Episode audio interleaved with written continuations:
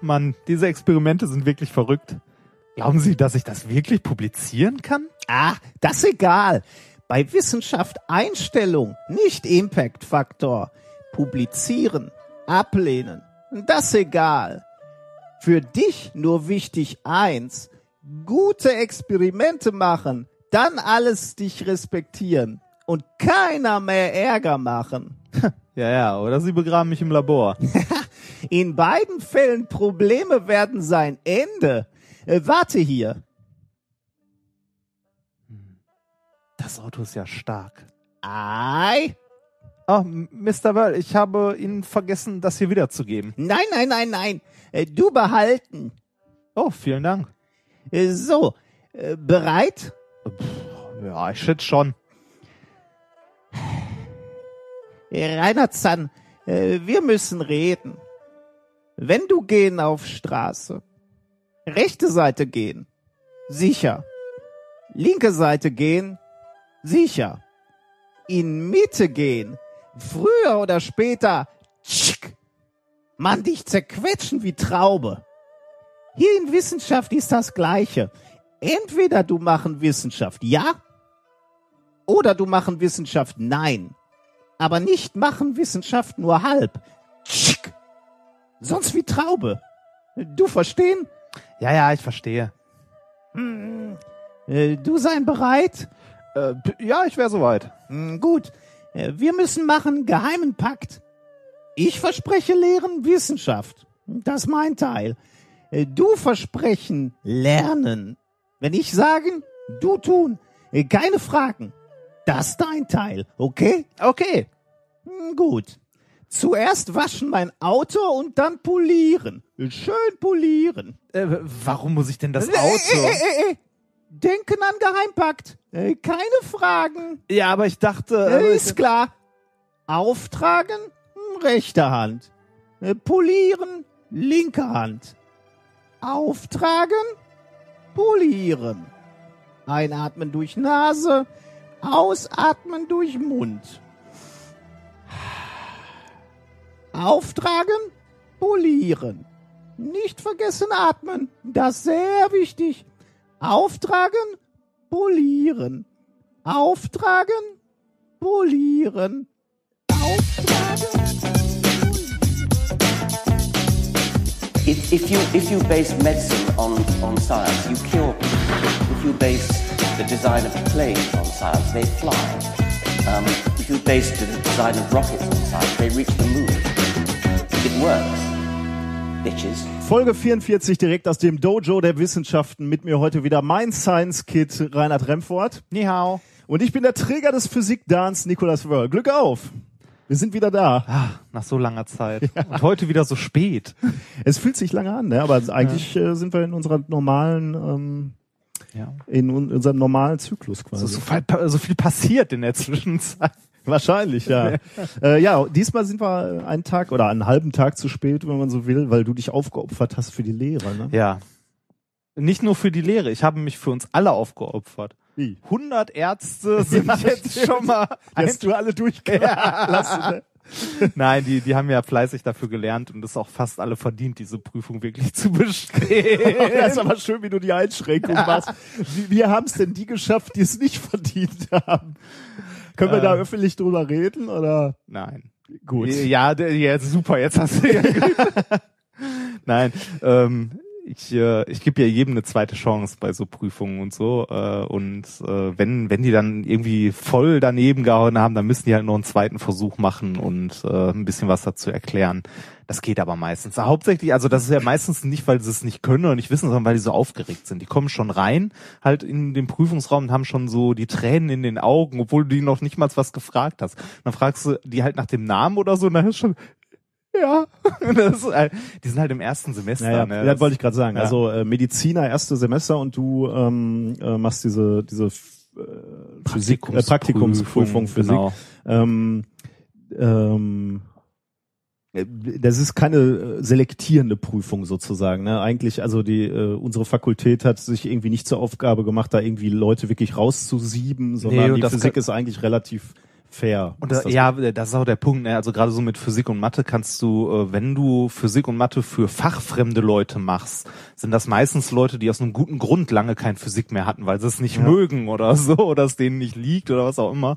Äh, du kannst, wenn du möchtest, äh, ja sowieso in jeder Prüfung immer Leute raussieben, wenn du möchtest. Aber wer will das aber schon? machen ne? Genau. halt grundsätzlich eigentlich Nee, nicht warum gemacht. auch? Ja, ja. Also, ne? Und Aber äh, das ist ja eigentlich ganz interessant. Das ist eine, ja eine, eine Prüfung einer, äh, einer praktischen, also zum Teil praktischen, aber auch ähm, also der, der theoretische Hintergrund wird da eigentlich gar nicht so Nee, äh, eigentlich geprüft. nee. Kannst du, Äh, kannst geht, du mal mit geht auch gar nicht in der kurzen Zeit. Die, die, also die, die haben ein Semester lang Physik. Ich glaube äh, eine Vorlesung in der Woche oder zwei. Ich weiß es ehrlich gesagt nicht genau. Dazu eine Übung äh, jede Woche und halt dieses Praktikum nach der Hälfte des Semesters beginnt das. Dann hört die Vorlesung auf und die machen dieses Praktikum mit. Ich glaube zwölf Versuchen oder so. Oder acht. Sind das nicht mehr Nee, so? ah, nee, weniger. Wir hatten, glaube ich, damals 14 oder so. Ich glaube, die Hm. haben acht. Ist auch, ist auch nicht so wichtig. Es sind nicht so viele Versuche, ähm, aber die machen thematisch, äh, hämmern die einmal die komplette Experimentalphysik, kannst du sagen, durch. Also die machen Radioaktivität, Elektrizitätslehre, Mechanik, Thermodynamik, äh, alles. Also einmal quer durch. Und da kann man halt nicht mehr als oberflächliches Wissen vermitteln. Also ich bin immer super froh, ganz ehrlich, wenn bei denen das hängen bleibt, was für die als Ärzte eigentlich wichtig ist. Ja. Und das ist sowas wie, äh, dass eine Einheit durchaus Sinn macht, dass man die irgendwo hinschreiben kann. Ne? Dass es ein Unterschied ist, ob es Milligramm oder Gramm sind. Also wenn das hängen bleibt, bin ich schon super glücklich. Äh, und wenn, ja, weiß ich nicht, wenn die so, so einen groben Zusammenhang sehen. Also ich habe zum Beispiel mit denen ein Experiment letztes Jahr gemacht zum Thema Dampfdruck, äh, dass sie halt das in Verbindung bringen können mit irgendwie Taucherkrankheit Hm, oder ja, ja. ähm, irgendwie, warum Schwitzen kühlt, halt wegen der Verdunstung und so. Also wenn das hängen bleibt, bin ich schon glücklich. Und diese Prüfung ist äh, insofern interessant, die, die kommen dann rein und du, äh, die ziehen irgendwie so, so Karten, wo dann der Versuch draufsteht. Genau, also ich habe dabei, ich prüfe ein Teilgebiet, äh, das Teilgebiet äh, ist äh, ja Thermodynamik und so, da wird noch Ultraschall mit reingeworfen halt, weil das sonst nirgendwo hinpasst. die Physiker drehen im Grab. Ja, ja, das ähm, auf jeden Fall äh, sind dann da diverse Experimente aufgebaut, die die auch alle schon hatten, äh, halt im Laufe des Semesters, manche in der ersten Woche, manche halt in der letzten. Und dann äh, ziehen die eine Messaufgabe, bekommen eine Viertelstunde Zeit, setzen sich dahin, ähm, müssen die dann machen, messen und mir dann die Ergebnisse dann zeigen und zeigen, was sie gemacht haben, beziehungsweise wenn es eine kurze Messaufgabe ist, auch die Messaufgabe direkt zeigen und erklären. Dann frage ich noch ein bisschen zur Theorie und dann ist meistens gut. Aber es geht relativ schnell. Ne? Ja, das, das geht relativ schnell. Das ist, also es kommt mal drauf an, wenn jemanden hast, der wirklich überhaupt gar keine Ahnung hast, dann kann das auch schon mal eine halbe Stunde dauern, weil dann sitzt der da eine Viertelstunde, bereitet sich, äh, also versucht irgendwie irgendwas zu machen, was nicht viel Sinn macht, dann gehst du noch hin, fragst noch nette Sachen, dann ist Was der Mensch, meistens noch mehr. ja genau, was meistens noch die Leute noch mehr verzweifeln lässt. Äh, und dann drückst du denen, dann sagst du halt hier, okay, den Versuch nicht, aber jetzt musst du noch mal einen zweiten machen, hat noch mal eine Viertelstunde und dann, also man prüft auch, also man hat in diesem Raum dann nicht immer nur eine Person sitzen, sondern bis zu neun an verschiedenen Aufbauten, wo man dann Reihe umgeht und die prüft. Ja, das war, äh, das war mein äh, Montag und das mache ich Donnerstag nochmal. Ja, das äh, ist dann. Es ist auch sau ja, anstrengend, ja, weil das man 100 fängt, Leute da durch. ja, es fängt um schleust. zwölf, hat's angefangen und es ging bis sechs und man hat keine Pause, also nicht mal irgendwie fünf Minuten oder so, sondern wirklich durchgehend. Und man muss ja so ein Mindestmaß an Empathie noch Ja. aufbringen. Ja, Zeit. Ja, ja, genau. Also ja, aber das, das, das ging insgesamt ging das ganz gut. Also war, war okay. Schön. Ich mache ja eigentlich ganz gerne Lehre. Ja, das, äh, du bist auch ein Typ dafür, das stimmt, ja. Also ich will dir, äh, wenn, wenn dir die Lehre und, und das äh, Erzählen und oder Vermitteln von Wissenschaft äh, nichts bedeuten würde, dann wärst du ja hier auch nicht so dauerhaft an Bord wahrscheinlich. Ja, das stimmt, das stimmt. Ähm, ich war ähm, nicht so erfolgreich. Ich bin noch nicht fertig mit dem, was ich gemacht Nein, nein, habe. deswegen- ich habe, ja, ja, ich, weiß. Ich flechte kurz ein, was ich gemacht habe. Äh, und dann, dann Ja. kannst du äh, dich, dich, dich äußern in, in aller Länge. Denn ähm, etwas tragisch, mich hat eine Männergrippe dahin gerafft in der letzten Woche. Also du warst einen Tag krank oder hast fünf gejammert, oder was? Das, das wird nicht ernst genommen, diese Männergrippe. Die Männergrippe ist schon relativ schlimm. Die kommt in ihrer äh, Tragweite dem Geburtsschmerz der Frau nahe, würde ich sagen. Also ich habe gelitten. Jetzt hast du dich gerade unbeliebt gemacht. Nein, ich hab, ich erzähle halt nur, ich hatte tatsächlich nur eine leichte Erkältung und bin bin äh, zu Hause geblieben oder me- äh, mehrere, aber äh, der ähm, äh, der Punkt ist, äh, ich habe ich hab dann von von Freunden natürlich, am Samstag war dann noch eine Geburtstagsfeier von einem Freund und ich habe dann abgesagt, da habe ich dann natürlich sofort genau solche Sprüche gekriegt, ne? Mhm. die Männergrippe, die den den armen verweichlichten Typen hin- hingerafft hat. Ich habe mir sogar über, überlegt, eigentlich die Grippe, ich hatte, ich hatte ja, ähm, kurz vorher hatte ich noch schnell zwei Anträge fertig geschrieben und dann hat so mein Körper, dann war die, die nächste Deadline ist erst einmal wieder Mitte Februar und dann hat der Körper so abgeschaltet. Da lag ich so zu Hause und habe gedacht, so eine, so eine kleine eingeschobene Spontangrippe, ne, oder Erkältung, was auch immer, eher eine Erkältung natürlich, ähm, ist ja auch so was wie der, der kleine Urlaub des, Ja, genau. des Postdocs. ne? Ich meine, wenn, wenn du selbst schon dich, dir, dir zu viel abverlangst und in, ich muss dazu sagen, in der Woche davor und in den Wochen davor habe ich mir ein bisschen viel abverlangt, als wir die letzte Folge aufgenommen haben. Boah, da war ich, äh, da war ich am Limit, muss ich sagen. Da ging es mir nicht gut. Jetzt geht's mir wieder gut. ja, aber ähm, um diesen Artikel, den du letztens vertwittert hast, zu zitieren, du konntest dich jetzt in deiner wissenschaftlichen Karriere mal qualifizieren. Du sprichst auf Welcher Vollpfostenpolitiker war das, der da? ich weiß nicht mehr wer, ein Unionspolitiker, der sagte, die, die Bedingungen an der Universität im Mittelbau sind nicht prekär. Ja, das sind nur Einzelfälle. Sind alles nur Einzelfälle. Viele ja. bedauerliche Einzelfälle. ja, okay. Werbung. Es gibt ja durchaus Momente, wo man sich wünscht, man hätte die richtige Versicherung. Wenn man zum Beispiel krank ist oder so. So wie ich gerade. Äh, es gibt aber auch alle möglichen anderen Situationen, wo man sich denkt so, boah, hätte ich mir mal Gedanken um Versicherungen gemacht. Und genau hier kommt Clark ins Spiel. Mit Clark könnt ihr dabei sogar noch sparen. Als dein Versicherungsmakler überprüft Clark regelmäßig, ob du alle Versicherungen hast, die du brauchst und zeigt dir, wo du Geld sparen kannst oder wo du noch mehr Leistung rausholen kannst. Damit Clark als dein Versicherungsmakler auftreten kann, das heißt zum Beispiel Verträge für dich kündigen und neue abschließen, erteilst du Clark bei der Registrierung ein Maklermandat. Das heißt aber gleichzeitig, dass dieses Mandat von deinem, deiner alten Maklerin an Clark übergeht. Das ist nichts, was sich Clark ausgedacht hat, sondern ganz normale Praxis in der Versicherungsbranche. Du kannst deine Vollmacht zum Maklermandat aber natürlich jederzeit kostenfrei widerrufen. Außerdem hast du mit der Clark-App alle deine Versicherungen im Überblick und kannst sie von überall aus digital managen. Und wenn du mal auf der Suche nach einer neuen Versicherung bist, durchforstet Clark mit Hilfe modernster Technologien tausende Tarife, um genau den zu finden, der am besten zu dir und deinem Lifestyle passt. Und wenn wir schon beim Thema Sparen sind, die Jungs und Mädels von Clark lassen auch noch einen 30 Euro Shopping-Gutschein springen. Alles, was du dafür tun musst, ist dir die Clark-App runterladen, zwei deiner bestehenden Versicherungen hochladen und mit dem Code methodisch34 alles groß geschrieben, methodisch 34, bekommst du einen 30 Euro Shopping-Gutschein für Brands wie Ikea, Zalando oder Apple. Die Teilnahmebedingungen und alle weiteren Infos findet ihr wie immer in den Shownotes. Werbung Ende. Ähm, ich habe äh, letzte Woche noch äh, was gemacht, weil äh, mich hat auch jemand äh, tatsächlich äh, in unseren Kommentaren dazu angesprochen Beschimpft, und gef- nein, nur, gef gefragt. Nein, nein, ja, ja, doch, sowas auch. Also nein, beschimpft nicht, aber nein.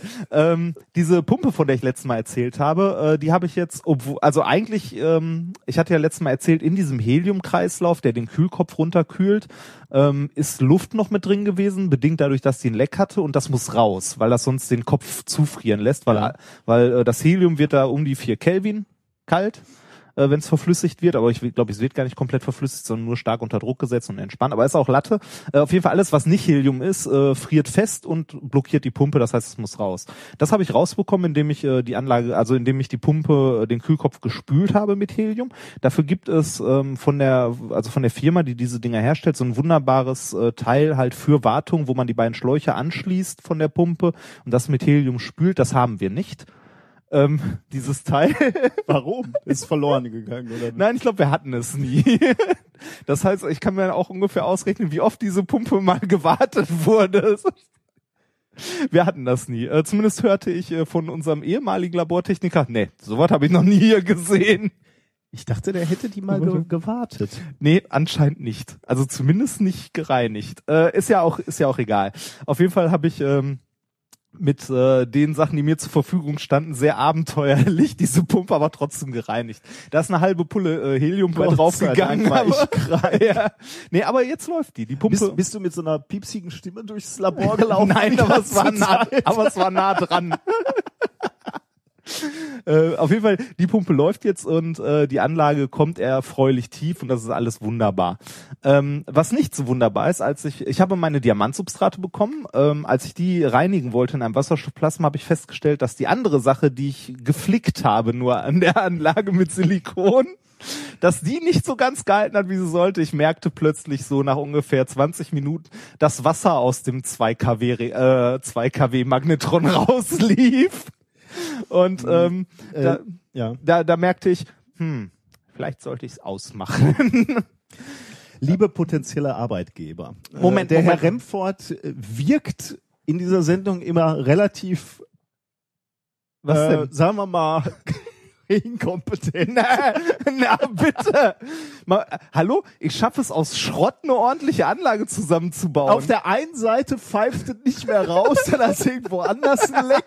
Mal kommt Wasser, mal Helium. hallo? Also liebe potenzielle Arbeitgeber, der Herr Remford äh, arbeitet hier tatsächlich unter äh, sch schwerwiegenden Bedingungen. Ja. ja, wir haben ja nicht viel Geld. ja, und mal, mal ganz ehrlich, also tatsächlich diese Wenn Pumpe- Sie also einen Job äh, für jemanden qualifizierten in Indien suchen, kann ich So, zu meiner Ehrenrettung möchte ich jetzt mal festhalten. Also, die Sachen, die kaputt gegangen sind, so wie die Kryopumpe, die lag, bevor ich mich ihrer angenommen habe, bestimmt drei bis vier Jahre, wenn nicht länger, als Schrott irgendwo in der Ecke rum. Wirklich Schrott. Ähm, Geldanlage. Die, die wird nicht mehr wert, wenn sie länger da liegt. Ja gut, ist eine Ähm, scheiß Rendite. ja, ja. Ähm, die Wasserlast von der Mikrowellenquelle, die danach durchgeschmort ist, die ist auch bestimmt schon zehn Jahre alt oder älter. Äh, und auch nicht von dem Hersteller, der diese Plasmaquellen herstellt, die ist da auch so dran gebastelt.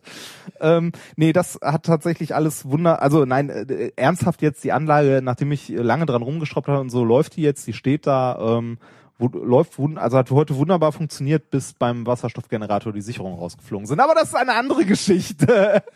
Die habe ich auch wieder ersetzt und jetzt läuft, also jetzt läuft die wirklich sehr schön. Und gut. Und ich und ich wundere mich äh, und mein Hausarzt, warum mein Blutdruck so hoch ist. Äh, Weißt du, was das Interessante an der ganzen Geschichte ist? Oh, Ich Diese, weiß nicht, ob ich es hören will. Von allen Anlagen, die im Labor stehen, ist das die am ordentlichsten aufgebaute und die, die am zuverlässigsten läuft. Oh, das würde ich, äh, das weiß ich nicht, weil die anderen Anlagen laufen relativ viel und viele Stunden. Aber ähm, gut. Äh, du warst noch auf einer Jobmesse in Bochum oder in Dortmund? Ja, war ich.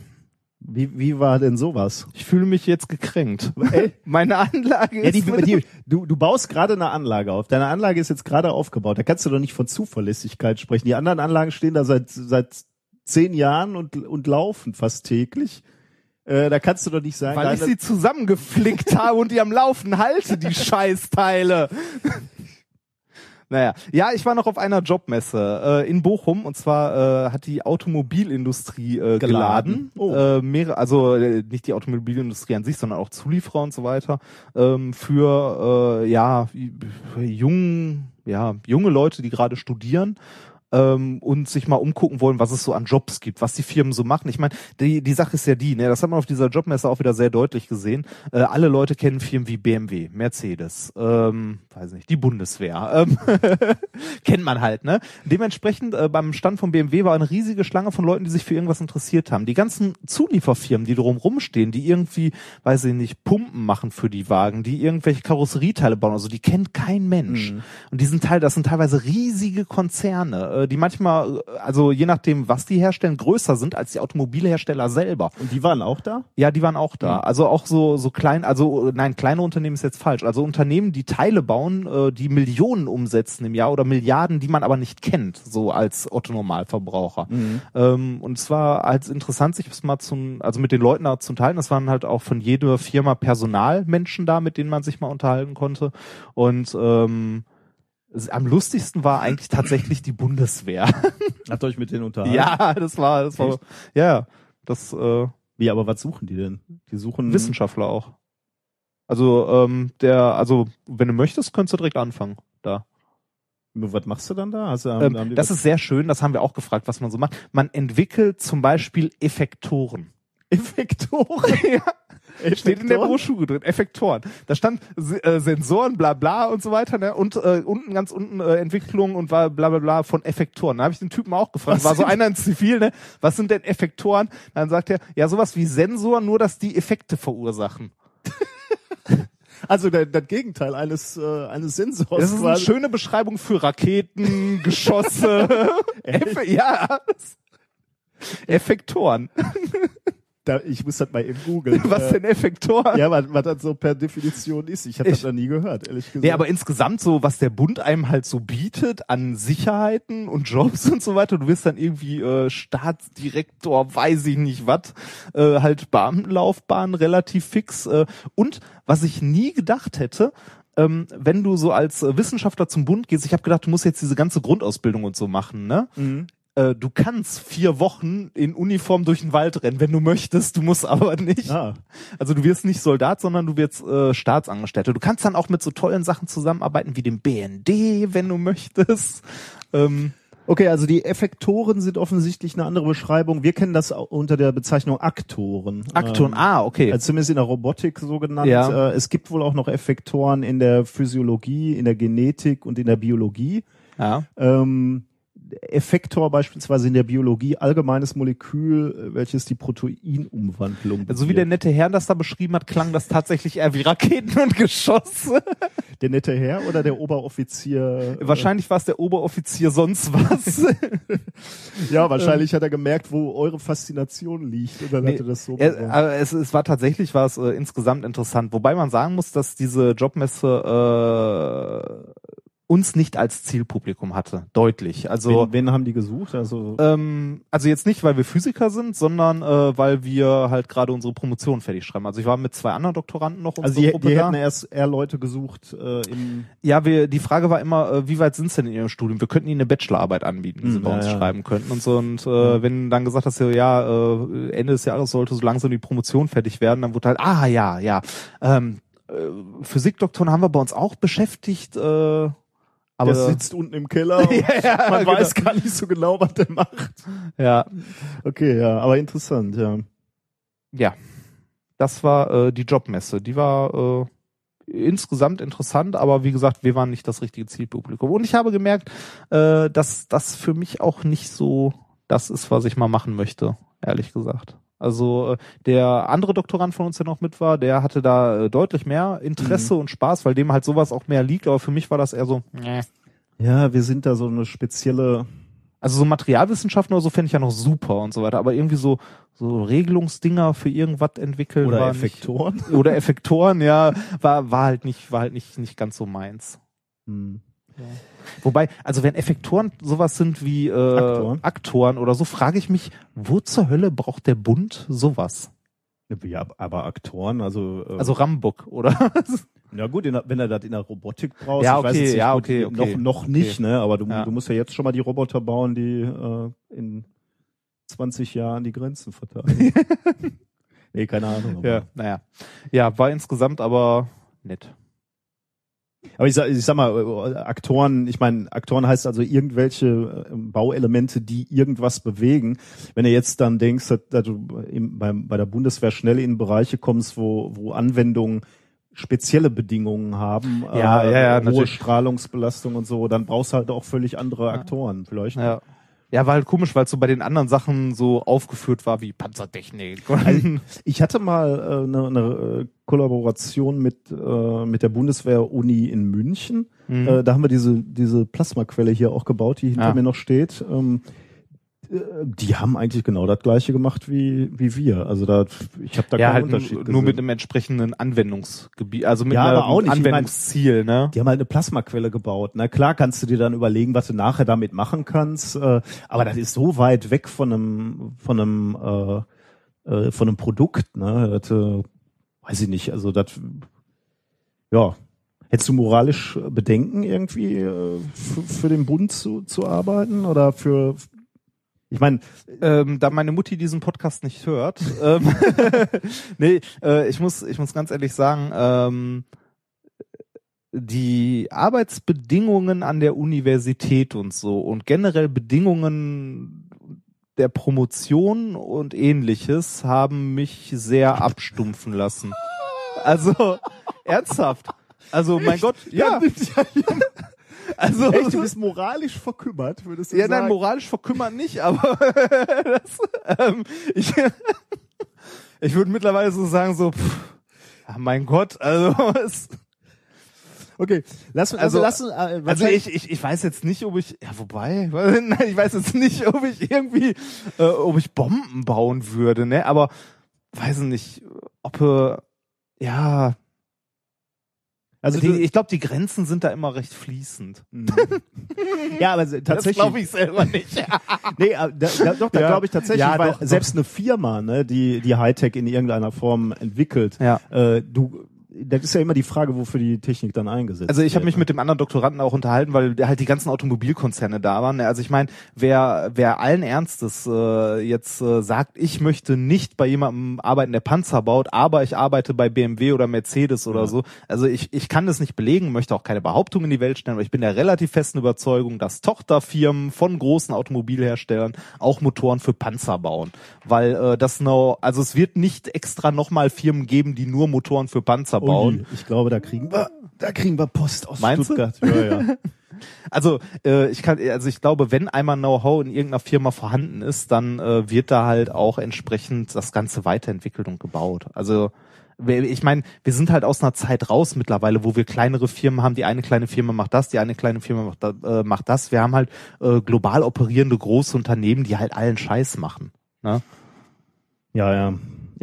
Das, ist, das wollte ich gerade damit halt sagen. Ne? Das ist Also ich mein- eh nicht mehr. Weil beispielsweise, äh, ich habe immer gedacht, äh, also ich fahre ja Motorrad, ich habe immer gedacht, Kawasaki baut hauptsächlich Motorräder. Und äh, die bauen, soweit ich weiß, hauptsächlich Kraftwerke. Ah. Das Motorräder ist so eine Prestigesparte, die die noch so nebenbei machen, aber Um, um populär bei der Bevölkerung ja, tatsächlich. Für so ein, also so Public Relations, wir bauen Motorräder und Kraftwerke, aber hauptsächlich Motorräder. Tja, ja, das ist ja schon mal ein interessanter Start in die Sendung. Der Padawan ist moralisch verkümmert. ja, na, na, na ja. Äh, Mal folgendes Gedankenexperiment. Ich hätte eine volle, feste Stelle für, ähm, für einen von euch, äh, für dich und einen Mitdoktoranden. Könnte Ja. es passieren, dass der Doktorand aus Versehen stolpert und aus dem geöffneten Fenster fliegt? Ach so, dass du eine Stelle zu vergeben für, hast. ja, genau, für, ja, für, für einen von euch beide. So, und wo du mir vorwirfst, ich bin moralisch verkümmert, möchte ich an dieser Stelle dich zitieren. Wenn ich einen von uns beiden hier retten kann, dann mich. Das ist, das ist mein Führungsstil. Ja. Ich, ich arbeite mit offenen Karten. ja. Das habe ich irgendwann mal zu einer relativ, äh, also wo bei einem Projekt knapp wurde, habe ich das mal zu dir gesagt. Mhm. Ne? Ich einen von uns beiden retten kann, Dann mich. dann ja. Mach dir keine Sorgen, dann bin ich das oder so. du, kann, du kannst du kannst mir nicht vorwerfen, dass ich äh, hinterhältig wäre. Nein. Gut. Ja. Aber diesen Anfangsteil abgeschlossen, Ja. würde ich sagen. Ne? Sollen wir mal darüber sprechen, was wir für ernsthaft wissenschaftliche Themen äh, diese Woche mitgebracht haben? Mein erstes Thema lautet das minus vier Minuten Ei. Das äh, klingt sehr praktisch. Wahrscheinlich nicht genießbar. Äh, mein erstes Thema für heute heißt äh, der Stammbaum zu Babel. Das klingt nach Sprachen. Ich bin gespannt. Ähm, das nächste Thema heißt der Stra Zahlenstrahl im Kopf. Mhm. Und äh, mein zweites Thema heißt äh, Trust me, I'm engineered. Trust me, I'm engineered. Ja. Ich habe da tatsächlich äh, gerade schon mal angefangen, die, die Shownotes zu, zu tippen und äh, hatte natürlich erst geschrieben, Trust me, I'm a engineer. Und dann habe ich nochmal geguckt und gedacht, hä? Aha, Ja. da hat er schon wieder was. Ein, ein schönes Wortspiel, ne? Ich wollte das auch noch als, es gibt ja dieses wundervolle Lied ne? dazu auf YouTube. Aber wir haben ja schon Musik für heute. Wir haben Musik natürlich, diesmal von den Hörern ausgewählt. Das heißt, wir sind uns keiner Schuld Wir bewusst. sind raus. Wir waschen unsere Hände in, in, in Reinheit. Und äh, wir haben auch noch ein Experiment. Und ich habe festgestellt, meine zwei Themen und das Experiment, was wir vorbereitet haben, hat im Grunde genommen was mit Eiern zu tun. Du wolltest mir jetzt nicht sagen, dass das Zufall ist, oder? Doch, in dem Fall ist es wirklich Ernsthaft? Zufall, ja. Echt? Ja. Oh, Diese, war- diese Sendung hat Eier. Ja. Kenn- Kennst du das Zitat? Das geht, das geht wieder zurück zur, äh, zu, zur ersten Folge, ne? So schließt sich der ja, Kreis. oh, oh, meinst du, ist vorbei? Ja. Ja. ja, wer weiß. Wir Wenn die Rüstungsindustrie und diverse Ja, andere jetzt- Leute Die nehmen dich ja nur hops. Ich Ja. hab nichts gesagt. ja, mit gehangen, mit gefangen. Ja, das könnt, da könntest du recht haben. äh, was denn? Das äh, Zitat, von- das war Oliver Kahn, oder? Boah, Eier, wir brauchen Eier. Sehr gut. ja, Du als Ja. Nicht-Fußball-Nerd kennst, Ja. ähm, Hallo, Oliver Kahn kenne ich. ja gut, äh, kennen und kennen sind ja mal zwei. Ja, der, der wurde ja auch immer auf so, äh, also es ist einerseits böse, aber auch sehr lustig, dass die Leute ihn mit Bananen beworfen haben. das äh, halt so affenmäßig. Also schon, ja, es ist schon unter der Gürtellinie, also deutlich. Ja, das, aber ich meine gut, du bist moralisch verkümmert. Ja, du wirst auch mit ich bin moralisch unten durch. Du wirst auch mit Bananen auf. Ja, dazu sage ich auch noch mal was ganz am Ende der Sendung, dass ich moralisch sehr weit unten bin. Ehrlich? Ja. Auch auf Wunsch äh, und Nachfrage von dem einen oder anderen Hörer. Oh, ich bin gespannt. Hat's ähm, Du hast es heute Morgen gesehen. hm, ich Später. Ich weiß noch nicht, aber ich äh, bin gespannt. Gut, kommen wir zum allerersten Thema des, der heutigen Sendung. Das minus vier Minuten Ei. Ähm, wie fange ich denn da mal an? Also, äh, du weißt, dass Proteine, also Proteine sind Eiweiße, ne? Und Eiweiße und Proteine sind äh, nicht hitzestabil. Äh, wenn, wenn Proteine zu sehr erhitzt werden, äh, denaturieren sie. Das, das sagen, äh, würden Biologen dazu sagen. Äh, umschrieben äh, würde ich sagen, sie ändern ihre Struktur erstmal. Ähm, und zwar, ähm, ja, also das kann bei Proteinen passieren oder bei der DNS beispielsweise auch, bei, bei allen möglichen Biomolekülen, aber wir bleiben jetzt erstmal bei, bei den Proteinen. Äh, das hat nämlich eine Konsequenz, äh, dass sie die Struktur ändern. Die Konsequenz ist, ähm, dass sie zusätzlich zu der, zu der Struktur, die sich ändert, auch noch ihre biologische Funktion äh, verlieren. Also Eiweiße erfüllen ja eine gewisse Funktion im Körper, die sind ja wichtig, damit der Körper funktioniert. Diese Funktion geht verloren, wenn du sie erhitzt. Ähm, diese Denaturierung kann nebenbei, also ich hatte jetzt gerade schon äh, über Erhitzen gesprochen, weil das bei einem Ei natürlich nahe liegt, aber die Denaturierung kann auch anders herbeigeführt werden. Ähm, Alles, was Energie einträgt, Strahlung. Stimmt, ja. Also ich, ich überlege gerade mal. Was heißt denn Denaturierung, dass da irgendwie so die, dass die aufbrechen ja, oder das so? Oder? äh, zeige ich dir gleich oder Okay. er, erzähle ich dir gleich etwas genauer, was das bedeutet. Ähm, aber d- du hast im Prinzip recht, also physikalische Einflüsse, aber auch chemische Einflüsse, also die die Kombination mit mit einer gewissen äh, Chemie äh, oder, äh, kann auch dazu führen, äh, dass ähm, sich ähm, die die Proteine ändern oder oder umstrukturieren. Ähm, das Wichtige und das das kommt da komme ich jetzt zurück auf deine deine Frage. Ähm, das Wichtige bei der Denaturierung ist, dass die Primärstruktur sich nicht ändert. Äh, Was heißt das? Ähm, diese Grundbausteine, aus denen die Proteine äh, bestehen, also die Aminosäuren, die bleiben gleich, also die ändern auch nicht ihre Position. Aber die ursprüngliche dreidimensionale Faltung, also wie dieses Protein dann so ja dreidimensional aussieht, äh, diese Faltung geht verloren. Also das krüsselt sich so anders zusammen, sage ich jetzt mal so laienhaft. Ähm, und damit, mit dieser Umfaltung, mit diesem Zusammenrollen, mit diesem Zerknüppeln, äh, geht eben auch die, die Funktion der Proteine ähm, verloren. Mhm. Ähm, jetzt kommen wir natürlich, der, der Titel legt's schon nah. Äh, gucken wir uns mal ein wirklich ein klassisches Beispiel für die Denaturierung ein, äh, an. Ist eben der Fall, wenn du sonntags morgens für dich ein Hühnerei kochst. Wie, warum guckst du mich jetzt so an? So, jetzt stell dir mal vor, wie oft das vorkommt, dass ich sonntags morgens für mich ein Hühnerei koche. Au- au- Auch nicht zu Zeiten, die du morgens nennst. ja, doch, da könnte es passieren. Nein, ähm, äh, wobei, äh, ich mag gekochte Ja, doch, ich mag gekochte Eier. Magst du lieber gekochte oder lieber weiche Eier? Ach so, wenn's ähm, das gute fünfeinhalb Minuten Ei tatsächlich. Das ist dann so äh, innen noch weich und Das ist ja, das ist so ähm, so ein bisschen, äh, das ist ganz ganz in der Mitte noch flüssig und äh, das Eigelb ist so am äußersten Rand wachsartig. Naja, Also, ja, perfekt. Ja. Ja. ja. ist natürlich gut. Ähm, also, äh, jetzt hast du natürlich schon genau äh, da, davon gesprochen, was passiert bei dieser Denaturierung Mhm. des, des Hühnereis. Vorm Kochen hast du halt diese glibberig, durchsichtig klare äh, Masse da im Ei, mal vom Eigelb abgesehen. Und nach dem Kochen ist es hart und weiß. Mhm. Ähm, hier liegt halt eine klassische Wärme- bzw. Hitzedenaturierung vor. Ähm, auch hier, da hatten wir gerade schon gesprochen, ähm, gucken wir uns nochmal etwas genauer an, was passiert da chemisch. Diese kovalenten chemischen Bindungen, da hatten wir auch schon mal drüber gesprochen, Kovalentbindungen sind die, sind relativ stabile, wo Elektronen geteilt werden, äh, wenn, wenn man so will. Ähm, diese stabilen kovalenten chemischen Bindungen im Protein oder in den, in den Molekülen des, des, des Proteins werden nicht gebrochen. Ähm, das ist das, wovon ich gerade sprach. Die Primärstruktur bleibt unverändert. Aber die Wasserstoffbrückenbindungen, die sind nicht so stabil, die sind so, ja, man würde jetzt sagen, in den Molekülen eher so außen. Ähm, die werden gebrochen, die werden neu gebildet und dadurch werden halt so Kettenabschnitte um, um und deswegen äh, führt es halt dazu, dass diese, diese, diese, diese äußere Struktur sich verändert. Das mal so, also diese, diese moderate Hitzeeinwirkung führt eben zu so einer Änderung, die die, die Grundstruktur in, in, im, im intakt lässt, aber so, so das äußere Gebilde. Bei welcher Temperatur passiert das? Also bei welcher fängt das an?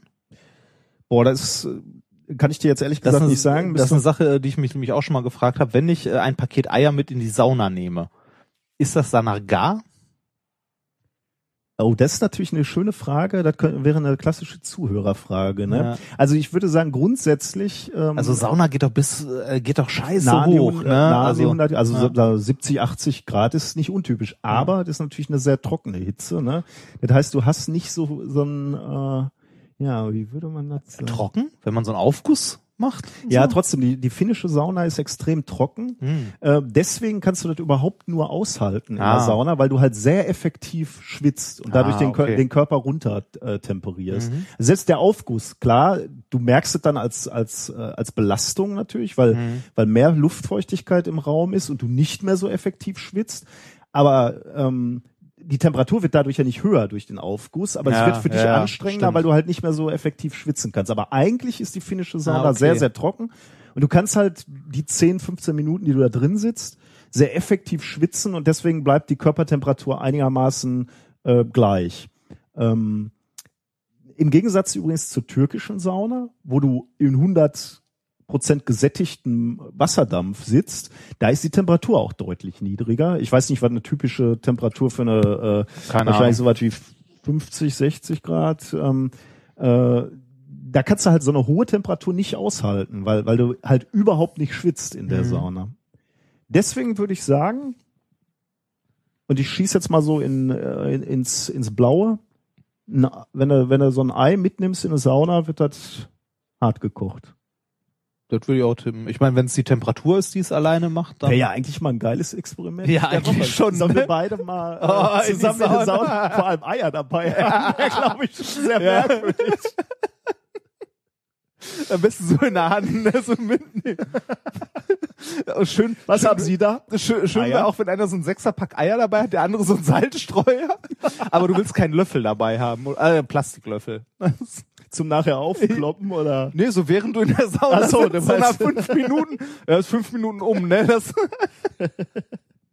Und das Schöne ist, wenn es dann noch nicht gar war, dann kannst du es noch nachgaren lassen, während du in der Sauna sitzt. ja, ja. Ja, Also, also zurück zur Wissenschaft. Genau, ob, ob es jetzt in der Sauna passiert oder nur im Kochtopf, klären wir gleich nochmal. Ähm, aber ähm, es hat zur Folge, dass die biologische Aktivität abnimmt und auch die Löslichkeit äh, in Wasser. Deswegen ähm, beobachtet man halt auch so Ausflockungs- und Gerinnungseffekte. Äh, Das nur so nebenbei, das ist jetzt nicht, äh, nicht so wichtig. Das Wichtige ist, bisher galt diese Denaturierung als unumkehrbar. Ähm, wenn die Struktur einmal verloren ist, wenn sich das Protein erstmal ähm, aufgefalten, äh, verknüppelt hat, sage ich jetzt mal Also hier ab so, einem gewissen Punkt ist Ende.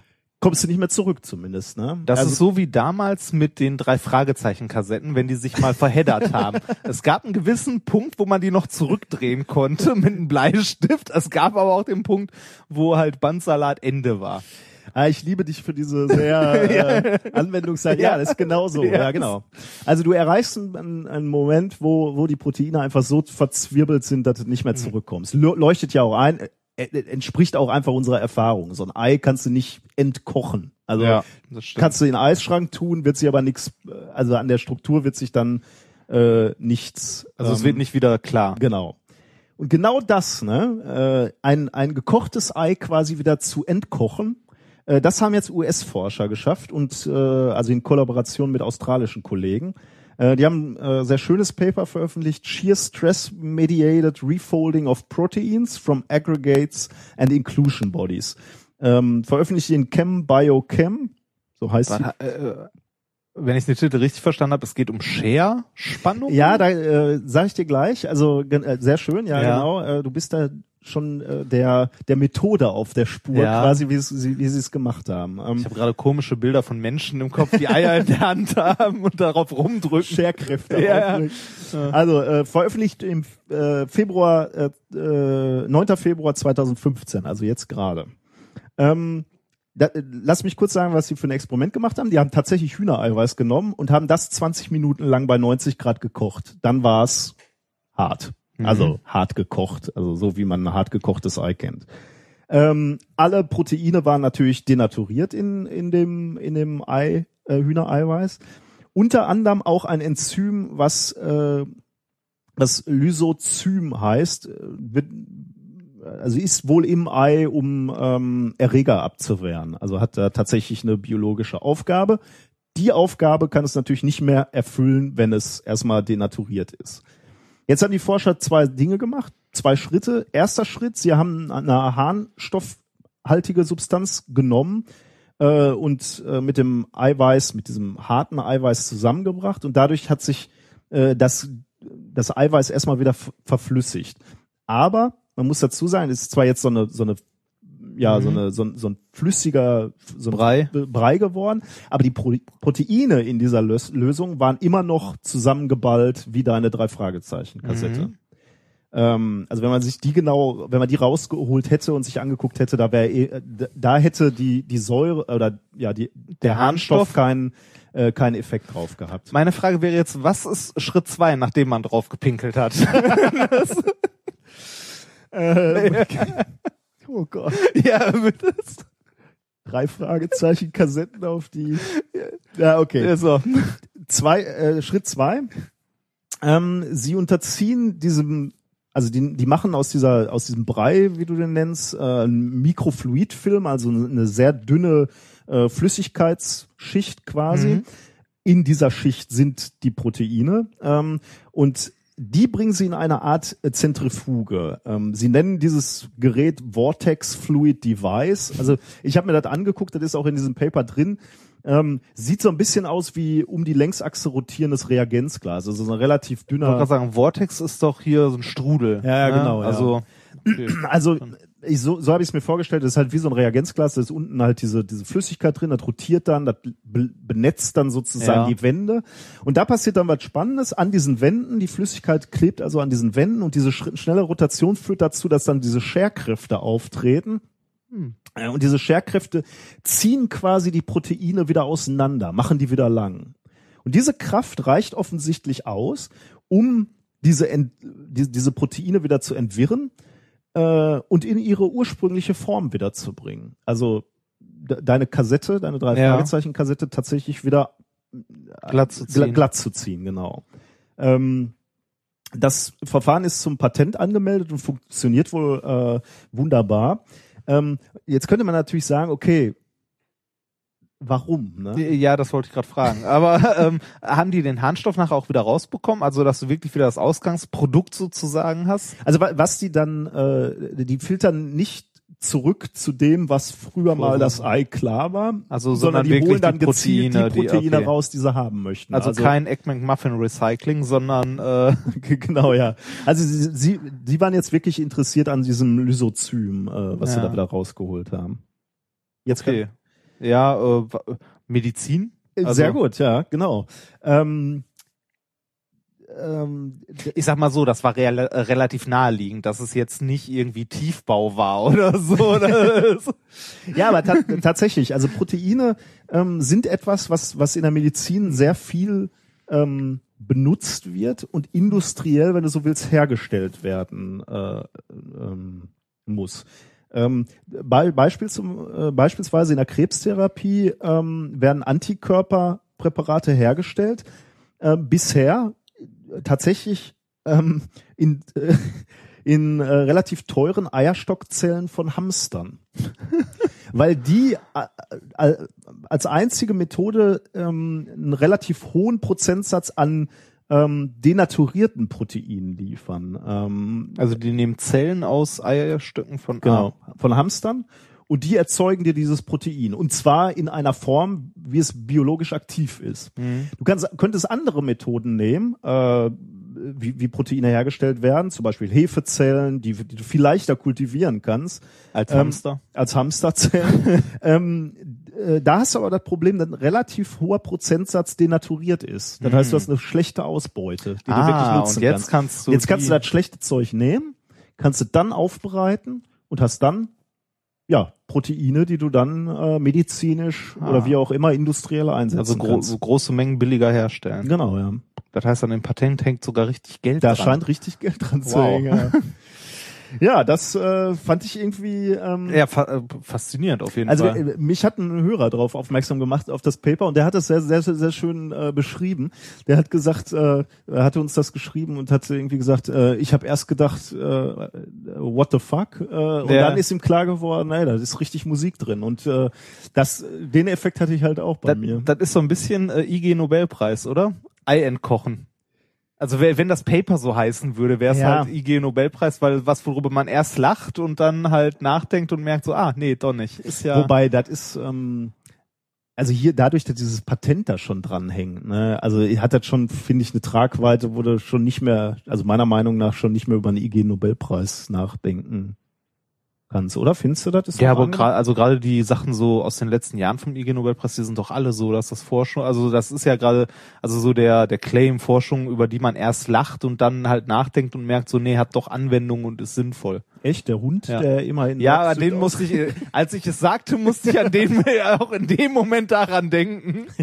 äh, also wir hatten ja darüber gesprochen, aus von unserer Uni tatsächlich diese Studie, wo, wo wir herausgefunden haben, dass Hunde immer in äh, Ja. eine gewisse Es, ich, ich hörte danach aber, also, oder las danach im Netz schon diverse Kritik, weil die äh, relativ äh, wohl eine, also insgesamt relativ kleine Menge und ich meine, man kann an jeder Studie was aussetzen. Wobei ich jetzt, ne? äh, also ich, ich lese von denen immer, äh, weißt du, die, die machen dieses Jahr die Kinderuni. Echt? Ja. Oh. Die machen also einen Vortrag in der Kinderuni äh, jetzt irgendwie demnächst schon, ne? Das ist doch immer Anfang des Jahres, ne? Ich nicht. Ähm, ist, äh, das geht demnächst los. Das könnte man sich ja fast mal angucken gehen. sind, sind, sind insgesamt dieses Jahr, glaube ich, nur drei Vorträge. Ähm, und einer Echt? ist diese ähm, Hunde in. Ich glaube, das gibt ein großes Hallo bei den Kindern, wenn du denen Ja. erzählst, dass Hunde immer in eine Richtung. also wenn, wenn die das auch als Thema machen, dann, dann.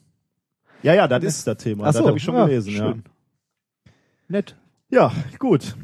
Schönes Thema. Ähm, machen wir weiter mit äh, Thema Nummer zwei.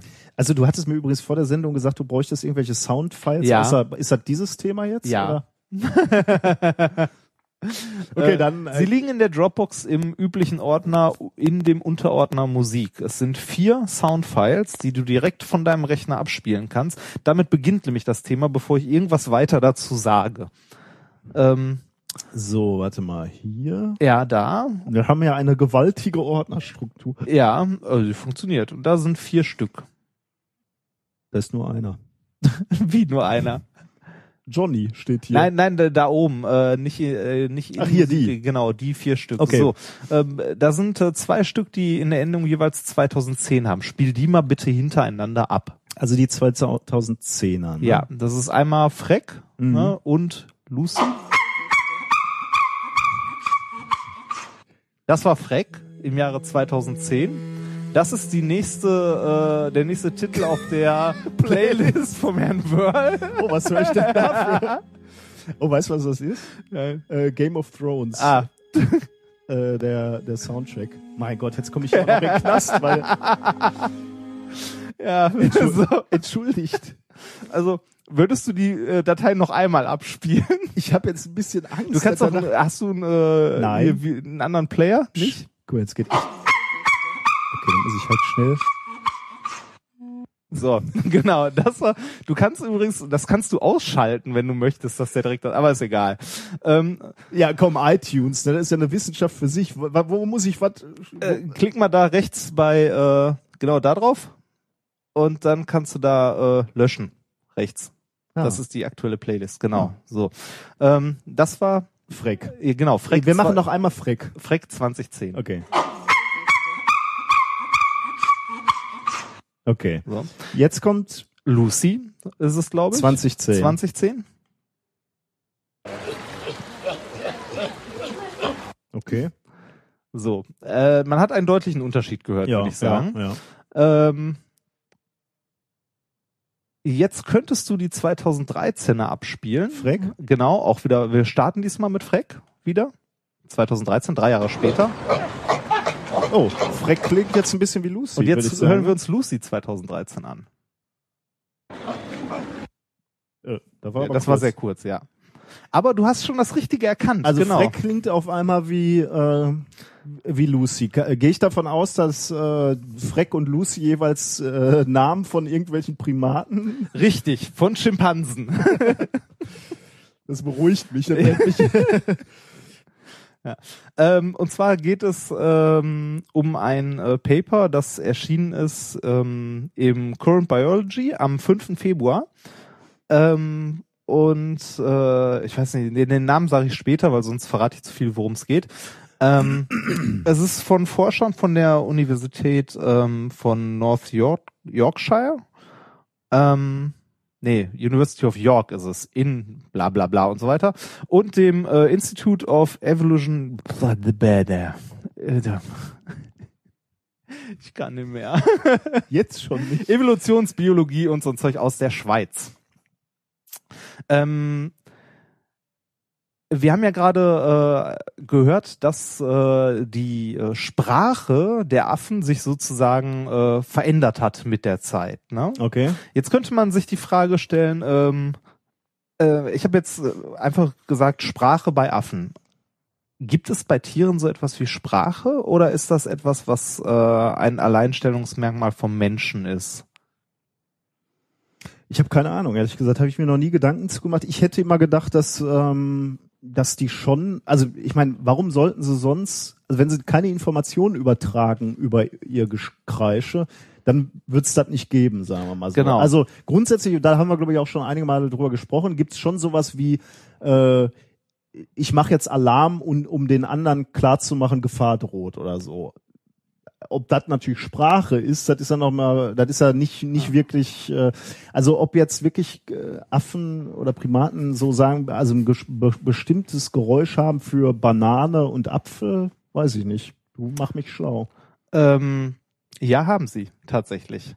Und das ist eine neue Erkenntnis? nee, oder? das, das noch nicht ganz, Okay. sondern eine, eine Frage ist, wie es dazu kommt. Also man könnte sich ja äh, als allererstes mal die Frage stellen, äh, die ich jetzt indirekt schon beantwortet habe, ein bisschen ist, was unterscheidet uns jetzt von Primaten oder von anderen Tieren? ja. Ähm, man könnte jetzt natürlich sagen, äh, Grund, also was uns grundlegend schon mal unterscheidet, ist, dass wir als Krone der Schöpfung von Gott am Schluss geschaffen wurden. Nein, ähm, was uns unterscheidet, sind, sind halt äh, viel, viele so ähm, viele soziale und abstrakte Sachen, wie zum Beispiel äh, Schlange stehen. ja, also ne, dass, dass Menschen sich anstellen, ähm, dass äh, äh, Klare, ja, Krönung der Schöpfung. Ne? Ja, Wir können uns äh, anstellen. ja. Nein, also das ist nicht das, was uns unterscheidet, aber ähm, halt äh, viel, viele abstrakte Sachen wie zum Beispiel Schrift, dass wir Mhm. schreiben, dass wir abstrakte Dinge äh, halt, also dass wir Dinge auf einer weiteren abstrakten Ebene beschreiben können. Das ist was, was uns zumindest in weiten Teilen von Tieren, also von anderen Tieren sozusagen unterscheidet. Also wir haben die Möglichkeit, ähm, Objekte, deren Lage, Begebenheit und so in einer abstrakten Ebene darzustellen, Ja. sei es jetzt Sprache, Schreiben oder ähnliches. Ähm, unsere Sprache, also wie, wie Menschen sich verständigen, lernen wir im sozialen Umfeld. Das heißt, ähm, äh, deshalb, Ja. ne? Also wir, wir lernen, äh, was Tisch heißt, weil unsere Eltern uns sagen, was Tisch ist, Ist, und ja. was wir damit verbinden, welche Informationen. Ähm, bei den Tieren hast du jetzt ja schon gesagt, ob das wirklich eine Sprache ist, was die da machen, oder ob das äh, eher sowas, ähm, ja, äh, sowas Instinktives ist. Mhm. Das ist tatsächlich was, was man noch nicht wusste und was man jetzt hier, also wo man jetzt äh, glaubt, erste Erkenntnisse zu haben, weil das wirklich zu beweisen ist ja auch immer schwer. Ähm, man, man kann prinzipiell erstmal sagen, auch Tiere benutzen sowas wie, wie Worte, also bestimmte Laute äh, oder Dinge für zum Beispiel Äpfel oder so. Mhm. Ähm, das hat diese Studie unter anderem nahegelegt. Bisher ist man eigentlich eher davon ausgegangen, dass diese Sachen, wie gesagt, so instinktiv, äh, instinktiv entstanden sind und nicht aus der sozialen Umgebung heraus. Dass halt, wenn sich ein Affe gefreut hat, hat er halt so aufgeregtes Kreischen von sich gegeben. Oder wenn er, äh, äh, weiß ich nicht, wenn er wütend war, halt lautes, bedrohliches Kreischen oder ähnliches. Okay. Ne? Aber dass es jetzt wirklich bestimmte Laute für bestimmte Objekte gab, davon ist man eigentlich eher so nicht ausgegangen. Beziehungsweise, äh, wenn es sowas gab, dass das eher instinktiv geprägt war, aber nicht sozial, also aus dem sozialen Grupp heraus. Äh, diese Annahme war tatsächlich falsch. Es hat sich äh, tatsächlich herausgestellt ähm, in dieser Studie, dass ähm, zumindest die Schimpansen, die in dieser Studie untersucht wurden, ähm, tatsächlich äh, so etwas wie eine Sprache haben und au- auf einer also auch halbwegs abstrakten Ebene ähm, Sachen beschreiben können. Okay. Der Titel von dem äh, von dem Paper ist übrigens äh, Vocal Learning in the Functionally Referential Food Grunts of Chimpanzees. Chimpanzees? Chimpansen? Weiß nicht, wie wie willst du das aussprechen? Chimpanzee? Chimpanzees, ja. Ja. Weißt, Ähm, weißt du, was Orangutan heißt? oder? nee.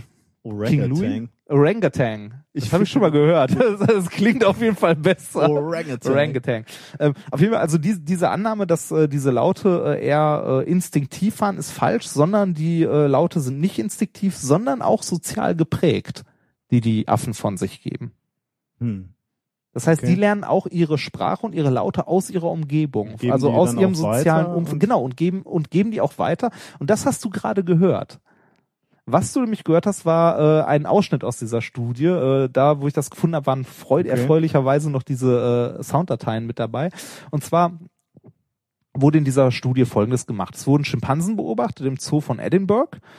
Ähm, in diesem Zoo waren sozusagen ortsansässig sechs Affen. Zu diesen sechs Affen kamen sieben Zugereiste sozusagen. Die dann eine andere Sprache für sich Genau. gesprochen haben. Genau, aus den Niederlanden, die halt äh, am Holländisch sprechen. Ja, genau. Am Anfang halt unterschiedliche äh, Laute für das, was du hier gehört hast, war übrigens Apfel. Ach, echt? ja, das war tatsächlich Apfel. Ähm, die halt unterschiedliche Laute benutzt haben. Ähm, nach drei Jahren, also drei, wie du ähm, ja in diesen Soundbeispielen gesehen hast, nach drei Jahren haben die zugereisten Affen sich den heimischen angepasst. Und die, das wird jetzt nicht irgendwie trainiert oder äh, also das Nee. pass- ist einfach passiert. Genau, ne? das ist einfach, die haben die beobachtet. Das ging auch nicht direkt, sondern das ging über die drei Jahre. Und jetzt kommt das wirklich Interessante an der Geschichte. Man könnte ja sagen, ja, die haben die einfach nachgeahmt oder so, ne? Da würde man jetzt fragen, warum? Warum sollte man die nachahmen, die Mhm. anderen? Ich meine, wir machen ja auch nichts anderes, wenn wir eine andere Sprache lernen, als andere Leute nachzuahmen. Mhm. Wir machen das aber aus einem Grund. Warum möchtest du die Sprache lernen von anderen Leuten? Ja, du willst äh, Sozial interagieren. du willst und so. dabei sein, ne? Genau. Und, und ich hätte jetzt gedacht, die Affen aus dem gleichen Grund. Die wollen, die kommen in eine neue Gruppe und wollen sich unterordnen oder Teil sein dieser Gruppe. Aber Genau, das konnte man hier sehr, sehr schön beobachten. Nach dem ersten Jahr war nämlich noch nichts zu hören, ähm, sondern erst nachdem sich soziale Kontakte zwischen den Gruppen gebildet haben. Also auch enge Beziehungen zwischen Affen aus den unterschiedlichen Mhm. Gruppen, die halt äh, wirklich dann befreundet waren und angefangen haben, äh, die Ortsansässigen quasi äh, ja, na, ja nachzumachen beziehungsweise deren Worte benutzt haben, um Äpfel zu beschreiben. Nicht mehr die, die sie früher benutzt haben, also nicht mehr diese Mhm. hellen Laute, sondern auch die tiefen Laute. Wie gesagt, das Ganze hat aber erst stattgefunden, nachdem sich zwischen den beiden Gruppen soziale äh, soziale ähm, Bindung. Bindungen ja. ergeben haben, genau. Ähm, daraus kann man schließen, dass Schimpansen auch ihre Sprache an das soziale Umfeld anpassen. Und das hat man bis jetzt als einzigartige Eigenschaft von Menschen gesehen. Hm. Ähm, wie ja gerade gesagt, äh, ist eine der beiden Unis, äh, und zwar die aus der, äh, die Uni von Zürich, da ist der, ähm, da ist das Institut für Evolutionsbiologie mit beteiligt. Da kommen wir nämlich jetzt zu dem Punkt, warum das Ganze interessant ist. Ähm, die Herren in der Studie stellen nämlich jetzt die Theorie auf, beziehungsweise sagen, dass es naheliegend ist, dass diese Fähigkeit, ne, beziehungsweise diese Veranlagung, sich äh, im sozialen Umfeld anzupassen, durch die Sprache auch, wahrscheinlich äh, schon in einem gemeinsamen Vorfahren von Menschen und Affen äh, halt zugrunde gelegen hat. Ah, ja. dieses, Mhm. dieses soziale Verhalten ähm, ja auch evolutionstechnisch eine äh, ein Vorteil ist, wenn man sich sozial in der Gruppe verhält. Ähm, das Experiment, das jetzt hier passiert ist, passiert so in freier Wildbahn nicht. Warum? Weil, weil so zwei äh, Familien oder äh, Stämme oder wie das bei den Affen heißt, nicht, nicht äh, gemischt werden quasi. Richtig, genau. Die, wenn sie sich zwei so, also zwei so Gruppen schließen sich nicht zusammen. Ah, ja, genau, so sondern was, was halt passiert, ist, dass einzelne Weibchen mal von einer Gruppe zur nächsten reisen. Ach, schön. Ja, ja, genau. da muss ja auch eine Durchmischung stattfinden, ne? Aber ähm, oder sich einem anderen, einer anderen Gruppe anschließen. Ähm, was, was nicht, also dass wirklich sich zwei Gruppen so zusammenschließen, das passiert einfach nicht. Die Weibchen, ne? Ja, stand zumindest so in dem, was ich gelesen habe. Ja, das war äh, mein erstes Thema. Auch Affen können sprechen und Affen können verschiedene Fremdsprachen. Ist es, äh, haben die das zu, zufällig entdeckt quasi? Das Also- weiß ich, ja, wahrscheinlich. Ja, aber- nein, aber ich, ich, ich, ja, wobei, nein, ich denke nicht. Ich denke wirklich, dass man da gezielt Gruppen zusammengesetzt hat. Ähm, Das ist schon interessant. also ne? das lässt für mich so sowas wie, ähm, also ich bin jetzt vollkommen desillusioniert, was Planet der Affen angeht. Da waren Schimpansen und Orang-Utans und die haben die gleiche Sprache gesprochen. Ja, die Das- waren ja weiterentwickelt, ne? ah, okay, länger. Und ne? nach dem Atomkrieg. Also Ja, okay, wer weiß, was sich dann alles noch Sti- stimmt, stimmt. Entschuldigung, ich habe nichts gesagt. Ich bin, ich bin wieder fasziniert. von der ja. von der Korrektheit ja, des, ja, ja, genau. Das, des Films. ja. Ich, ich muss ja sagen, Planet der Affen war für mich so ein äh, diese Szene am Ende, ne? Ähm, Von welchem Teil? äh, von äh, also der allererste Teil, Ja, wo der dann am, Freiheit. Äh, Genau, ja, Moment, genau. Spoilerwarnung. genau, wo der dann am Strand entlang äh, reitet und dann an dieser Freiheitsstatue. Äh, Freiheitsstatue und Ja. in dem Moment ist ja klar, worum es in dem Film geht. Ja, ja, also zumindest genau. war an mir an dem Zeitpunkt, also ich habe den vielleicht mit, weiß ich nicht, zehn, elf, zwölf ja, vorher, vorher wird's ja auch nie irgendwie erwähnt. Ja, also vorher ja. ist ja wirklich ja hier anderer Planet Ja, und so. Du hast ja. ja keinerlei äh, Anhaltspunkt, dass das halt die Erde ist. Und dann dieser Satz, äh, sie haben es wirklich getan oder so, das hat mich so, also das, das war vielleicht einer der bedeutendsten Kinomomente, muss ich sagen, oder Filmmomente, ich war nicht Ja. im Kino in dem Film, äh, der hat mich so von den Socken gehauen. Der, der ist auch großartig. Also Gut, dann kommen leider noch sechs weitere Teile. ja, ich habe so. äh, ich habe mir die also ich habe mir die tatsächlich mal alle angeguckt. Auch, ja. ähm, und da sind ja auch noch schöne Elemente drin, ne? Dieser Cargo-Kult, wo die die Bombe anbeten und ja, so. das ist großartig. Das ist schon ne? Cool. Das, ist das ist echt noch cool, aber da sind halt auch noch ein paar alberne dabei, ne? Also wo die wieder zurück zur Erde. Ja, das- so. Hm, also nein, nicht zurück zur Erde, sondern zurück in die Vergangenheit. quasi. Also Mhm. na, ja. Ja, ja. Ähm, ja, vielen Dank für das Thema. Wir müssen noch mal ganz kurz zurückspringen zu dem äh, Eier-Thema davor, weil ich ähm, äh, ganz kurz mal im Netz noch äh, nachgeschaut habe. Äh, ich wollte diese ähm, diese Information noch nachliefern. Ähm, kocht äh, oder kann, kann man ein Ei auch hart der kochen in der Sauna? Ähm, ich ich habe jetzt als erstes mal gefunden, die Temperatur, um Eiweiß zu äh, kochen, also zu äh, denaturieren, äh, beträgt 65 Grad Celsius. Die Oh. Frage hat es ja gerade auch gestellt. Ne? Also du brauchst eine relativ hohe Temperatur wohl. Jetzt ist bei einer Sauna die Temperatur nicht deutlich, gut, die kann 70, kann 80 Grad sein. Das heißt, auch da wird das Eiweiß, das Ei gekocht. Es dauert aber vermutlich relativ lange. Unter anderem auch deswegen, ähm, würde ich vermuten, weil die ähm, also in einem Kochtopf hast du halt äh, äh, diesen, diesen enormen Hitzespeicher Wasser. Wasser hat ja. Ja. eine hohe Wärmekapazität. Und diese Wärme, die in dem Wasser ist, wird halt übertragen aufs Ei. Die Luft ist halt, da, da ist die, die, die Wärmeübertragung nicht so direkt. Und Jetzt deswegen, klemmst du dir das Ei unter die Achsel. Das ja, aber dein Körper ist ja erst recht nicht äh, Ja, stimmt, 100 oder? Grad. Also da Ja. wirst du nicht nichts durchgewinnen. Deswegen, ähm, der, das, äh, wäre Heiden- wirklich ein spannendes Experiment. ja, schade eigentlich. Ja, Du willst ja mit mir nicht in das Haus. ähm, also die ähm, die Netzgemeinschaft meint, ja, das Ei würde äh, kochen oder hart werden, aber es würde etwas länger dauern. Hm. Bis, bis zu einigen Stunden. Ich habe gerade, äh, ich fürchte, Galileo hatte so ein Experiment schon mal. Wer sonst? Oh, ja. Da haben sie mich nicht Nee, gefragt. nee, nee, nee, nee, nee, das, das findest du auch beim ZDF.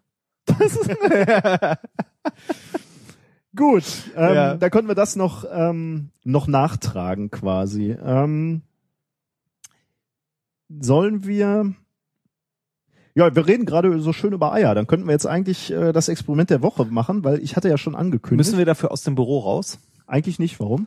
Ähm, dann äh, musst du mal kurz allein unterhalten, weil mein Tee ist leer. Ich habe ja auch einen leicht kratzigen Hals und äh, auch wenn ich ein bisschen erkältet bin, habe ich trotzdem ähm, ja, es ist, es ist irgendwie sowas wie eine Pflicht und Ehre, das Bier der Woche zu trinken, auch wenn du wieder ausscheidest. Stimmt. Ja, ich trinke Ähm, Tee. Ne? Ich muss das, ja, äh, ich muss das mal kurz aus dem äh, Kühlschrank holen. Äh, es dauert nicht lange. Ähm, bis gleich. Du kannst ja schon mal erklären, was du tust. nee, ich Ach so, dann- gerne ach so, ich muss machen, ja wenn auch. du dabei bist. Dann, okay. ähm, dann machen, ähm, ja, beeil dich mal eben. Ja. Äh, Der Wer- weil kann ich eine Gesch äh, ja so doll ist die Geschichte jetzt auch nicht. Eigentlich ist es mehr so äh, ähm, blöd gewesen, sagen wir mal so. Ich habe ein ein ein Beispiel, warum man nicht Multitasking machen sollte. Ich habe heute eine Überweisung getan. Wir haben kleine Federn gekauft für für eine für eine Apparatur hier, also so Druckfedern ähm, für 28,64 Euro. Und äh, wir hatten das ja schon mal thematisiert, äh, so kleine Summen, die kauft man dann schon, schon mal schnell von seinem eigenen Konto. Äh, ich habe dann gerade die Überweisung gemacht, war aber noch mit, äh, mit Telefonaten gleichzeitig beschäftigt und musste dann eine halbe Stunde später feststellen, als ich eine andere Überweisung machte, dass ich nicht 28,64 Euro überwiesen habe, sondern 2.864 Euro für zehn kleine Federn an die äh, Firma, äh, die ich jetzt erstmal noch nicht nennen. Ähm, dann habe ich schnell da angerufen und äh, die haben mir äh, zugesichert, dass sie mir die, äh, das Geld zurücküberweisen. Äh, ich erzähle euch das nur, äh, falls die Firma mir das Geld nicht zurücküberweist, bitte ich doch darum, dass ihr mit eurer gesamten Kraft einen Shitstorm losprügelt. Aber ich melde mich dann nochmal. Ja. Ja, das war mein, mein effektiver Vormittag. Ich habe auch noch andere Dinge gemacht, aber das war mal wieder so typisch, dass man nicht mehrere Dinge gleichzeitig machen sollte. Du hättest doch die Rechnung einfach nur in der Verwaltung abgeben müssen und dann hätten die das doch ohne mit der Wimper zu zucken einer entsprechenden Kostenstelle zugewiesen und äh, den Vorgang ge- eingeleitet. Du bist moralisch verkümmert. so, was trinkst du denn ich Schönes? bin, ich bin nicht moralisch verkümmert, ich bin moralisch verzweifelt. das, mo moralisch verzweifelt, gibt's das eigentlich? Ähm, ich trinke heute, ähm, ich trinke heute ein Bier. Ähm, die einzigen beiden Worte, die auf dem gesamten Bier stehen, die ich lesen kann, sind Serviervorschlag. nee, Ach, ist nur ein Wort. nee, sind äh, tatsächlich Bier und Malz. Alles andere ist in komischen Schriftzeichen. Aber wirklich, äh, warte Ja, mal, das muss man mal fotografieren. wirklich. Das sind so Schriftzeichen, wo man nicht mal sagen kann, aus welcher Ecke das. Ja, ähm, dieses äh, dieses Bier haben wir schon länger. Äh, ich habe die ja mal vertwittert und wir wir trinken. Also wundert euch nicht, wenn ihr uns Bier schickt und wir das nicht in der Sendung trinken oder es lange dauert. Wir trinken die so nach und nach weg. Also die lagern alle bei mir zu Hause und ich bringe immer mal eins mit dann hier zum Aufnehmen. Äh, das Bier der heutigen äh, Woche kommt von Cecilia. Und äh, sie hat uns auch noch einen Brief dazu geschrieben, den ich jetzt nicht lange vorlesen möchte, aber äh, unter dem Brief steht noch PS, especially for Reinhard. Ausgesprochen werden die Biere. okay, scheiße, ich weiß jetzt nicht, welches das. Ja, wobei doch, das hier wird wahrscheinlich das sein. Äh, Nachtachtari. Ach, das ist aber nett von ihr. Ja. Nachtachtari. Wieso, äh, Was denn?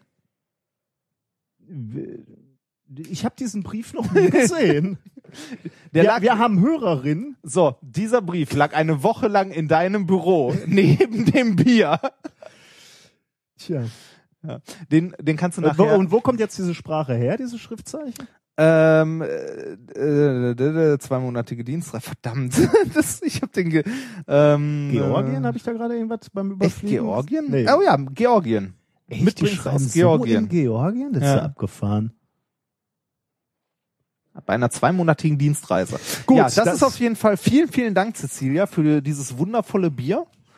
Äh, wobei ich habe es noch nicht probiert, aber es steht 100% Malt drauf. Dann, Und ich bin ja ein Freund von Malzbier prinzipiell. Äh, Jetzt brauche ich nur was zum Aufmachen. das nimmt hier kein Ende. Ähm, ich habe Angst, was kaputt zu machen. Ich nehme mal hier den, äh, Ja. den I, Löffel. So, ja. Kommen wir zum Experiment der Woche. Ja, wenn ich jetzt damit, Okay. das war das Experiment. So, da war ordentlich Druck auf der Flasche, würde ich sagen. Das hat aber ge, geknallt, ne? Ja, und meine Hose voll drin. Super, jetzt habe ich Kaffeeflecken von dem Löffel auf der Hose und die kommt gerade frisch aus der Waschmaschine. Ich bin ein Single-Mann. Ich, ich wasche nur einmal die Woche. So, jetzt äh, Okay, zurück zum... das Experiment der Woche. Ich sehe auf dem Tisch einen Behälter mit Wasser, einen Genau. Behälter mit weißem Pulver. Naja, wir fangen erstmal mit, wir fangen erstmal einfach an. Okay. Ähm, wir haben ein, ein Gefäß mit Wasser Ja. ähm, und ich habe Eier mitgebracht. Ja. Passt ja zu dem zu der heutigen Sendung. Ich werde jetzt ähm, dieses Ei in das Wasser legen. Ja. Weißt du, was mit dem Ei passiert? Äh, es kommt darauf an, ob es frisch ist oder nicht. Ja, genau. Was passiert mit einem frischen Ei? Äh, ein äh, frisches Ei geht unter. Genau. Was siehst du hier? Ähm, ah, okay, das, das Ei ist frisch. Das Genau. geht unter. Es geht unter, ja. Ja. Genau, das wäre ein ganz anderes Experiment. Äh, ein nicht so frisches. Macht es auch noch einen Unterschied, ob es gekocht ist oder nicht, ob es untergeht oder nicht? Ähm, Es macht ja, also es, es hat ja eine Auswirkung auch, wenn man die Eier dreht, Ja, wegen dem Drehmoment, ja. Oder ja, Trägheitsmoment. Ja, Trägheitsmoment. Äh, Trägheitsmoment. Äh, nee, sollte nicht, weil eigentlich die Dichte ja gleich geblieben ist, würde ich jetzt mal sagen. Ja. Aber wenn man Eier kocht, sticht man die doch auch immer an, damit Ja, gut, da dann du, ja. dann ja, okay. Ja. Okay, auf jeden Fall, das ist untergegangen. Genau, das ist untergegangen. Ähm, hatte ich jetzt schon gesagt, also das, die Frische könntest du dadurch auch bestimmen. Ach so, das genau, wäre ein ja. anderes Experiment, Ja, aber genau. das machen wir jetzt nicht. Ja. Ähm, okay, das Ei geht unter. Äh, jetzt benutzen wir das gleiche Wasser. Ähm, du könntest noch mal eben gleich. Und das ging auch relativ schnell unter. Also jetzt nicht langsam, sondern Ich lege es noch mal eben rein und mache noch mal schnell Fotos. Könntest auch gleich mal Fotos hier machen, das könnte ich tun, ja. begleitend. Dann trinkst du nicht nur Bier. Oh, ich habe noch nicht einen Schluck getrunken. Also Wasser, das äh, mache ich jetzt auch erstmal. Ei geht unter. Ja. Soll ich? Oh, das ist gut. Möchtest du mal einen Schluck davon? Nein, ich möchte Sicher? gesund werden. Langweiler. Hast du gemacht? Ja. Gut. Ähm, jetzt ändern wir ein klein bisschen den, den Versuchsaufbau. Wir ähm, äh, fügen nämlich Salz dem Wasser hinzu. Und nicht wenig. Ich bin da mal großzügig. Mhm. Also ich äh, nehme hier löffelweise Salz und So gute, so gute Mittelmeerkonzentration, oder? Äh, da, da sprechen wir gleich nochmal drüber. Ich gehe geh hier deutlich über die Mittel. Ich, ich muss übrigens sagen, äh, ich äh, in meinen jungen Jahren, ich bin ja nicht viel rumgekommen, wir hatten ja nix. Ähm, als ich das erste Mal in meinem Leben das Meer gesehen habe, war ich, glaube ich, 21. ja, ist das ja, ist traurig, ne? Und ähm, Wie, und dann hast du 19? Zeit später hast 19, du mich, 20, hast du mich sowas. kennengelernt und dann äh, sind wir nach Indien geflogen. das war der zweite Flug meines Lebens. Oh, also, ähm, ja, tatsächlich. Ähm, und äh, als ich das erste Mal im Meer war, das war dann äh, irgendwann so kurz nach dem Abi, oder war es zum Abi? War ich doch 19? Weiß nicht, ist ja auch egal, auf jeden Fall relativ spät. Ähm, dann mal im Meer war, war ich echt überrascht, wie unglaublich salzig das ist. Also Meerwasser ist ja echt mal, da geht nicht mehr viel. Das, Und da ist noch relativ wenig Salz drin. Äh, ich, äh, Im Meer? Ja, da sprechen wir gleich mal echt? drüber. Oh, So. Ähm, jetzt wiederholen wir das Experiment. Also ich habe jetzt hier so gute vier, vier Löffel, äh, also Esslöffel äh, Salz rein, reingehämmert.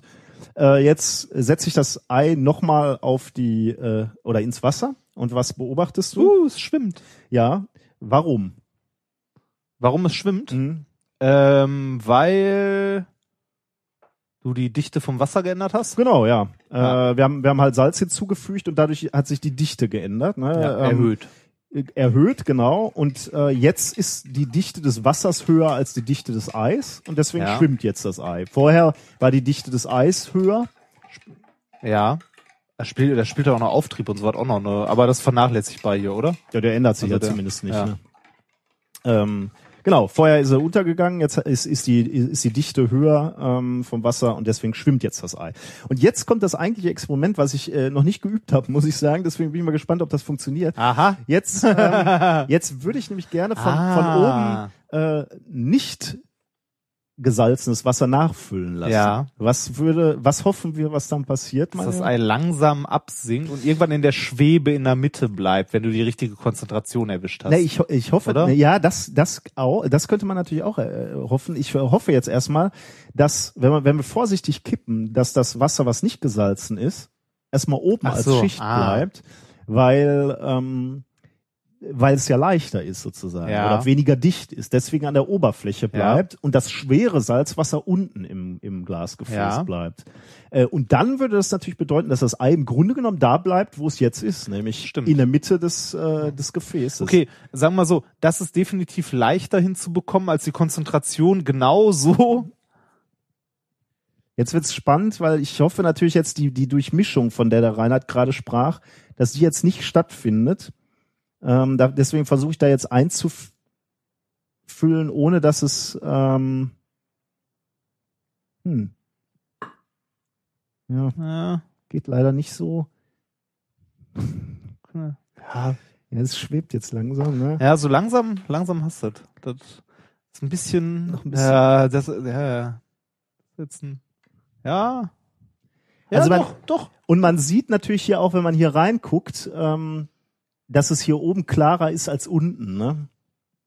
Ich muss ja sagen, das Bild hier, das hat so ein bisschen was von, äh, von so, von so einem alten Versuchslabor, wo so kleine Menschenköpfe in Gläsern irgendwo, das sieht wirklich so aus. Aber das hat doch super funktioniert. Ja, jetzt, jetzt stelle ich auch fest. Vor allem sieht man auch hier unten auch tatsächlich fast so eine Grenzschicht, wo das, äh, wo das salzigere Wasser ist, ne? Ähm, Ja, das iPhone. Das iPhone. Ähm, ja, es kla- klappt tatsächlich äh, ganz toll. Also das Ei schwebt jetzt in diesem äh, Wasserglas so auf halber Höhe, kann man fast sagen. ja. Und von mir erkenne ich es nicht mehr, es ist zu dir getrieben.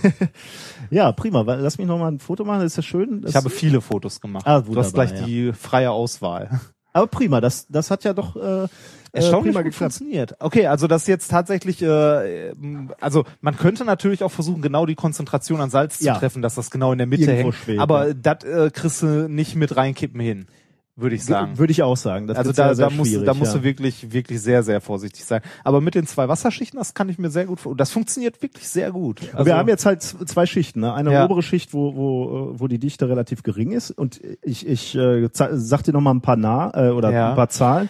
Ich, äh, ich frage mich gerade, äh, schwimmt das, also schwimmt, ein- äh, ja, dann höchstwahrscheinlich schon, ne?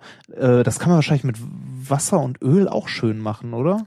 Mit Sicherheit, ja. Also, warte mal, in dem, ja, aber da müsste man Ja, das würde natürlich, Salz was, dann sieht man es zumindest. dann also, sieht man es noch ist deutlicher. didaktisch sehr schön, weil man sieht, aber das ist natürlich schön, weil es die gleiche Flüssigkeit ist. Das glaube ich, da, da, dadurch ist der, Der Effekt Der ist halt, Wow-Effekt ja, ist da genau, das ist cool. ähm, Sind die Eier roh? Die beiden? die sind beide roh, ja. Äh, sind die, und die sind frisch, ne? Darf ich die mitnehmen? Kannst du, willst du dir ein Ei machen? Ja. Was denn? Ich bin arm. Das ist ja hier so fast so wie der, äh, wie der Bachelorstudent in unserer Arbeitsgruppe, der mich jedes Mal in der Mensa fragt, wenn ich Pommes übrig lasse, äh, isst du noch die Pommes? Ja.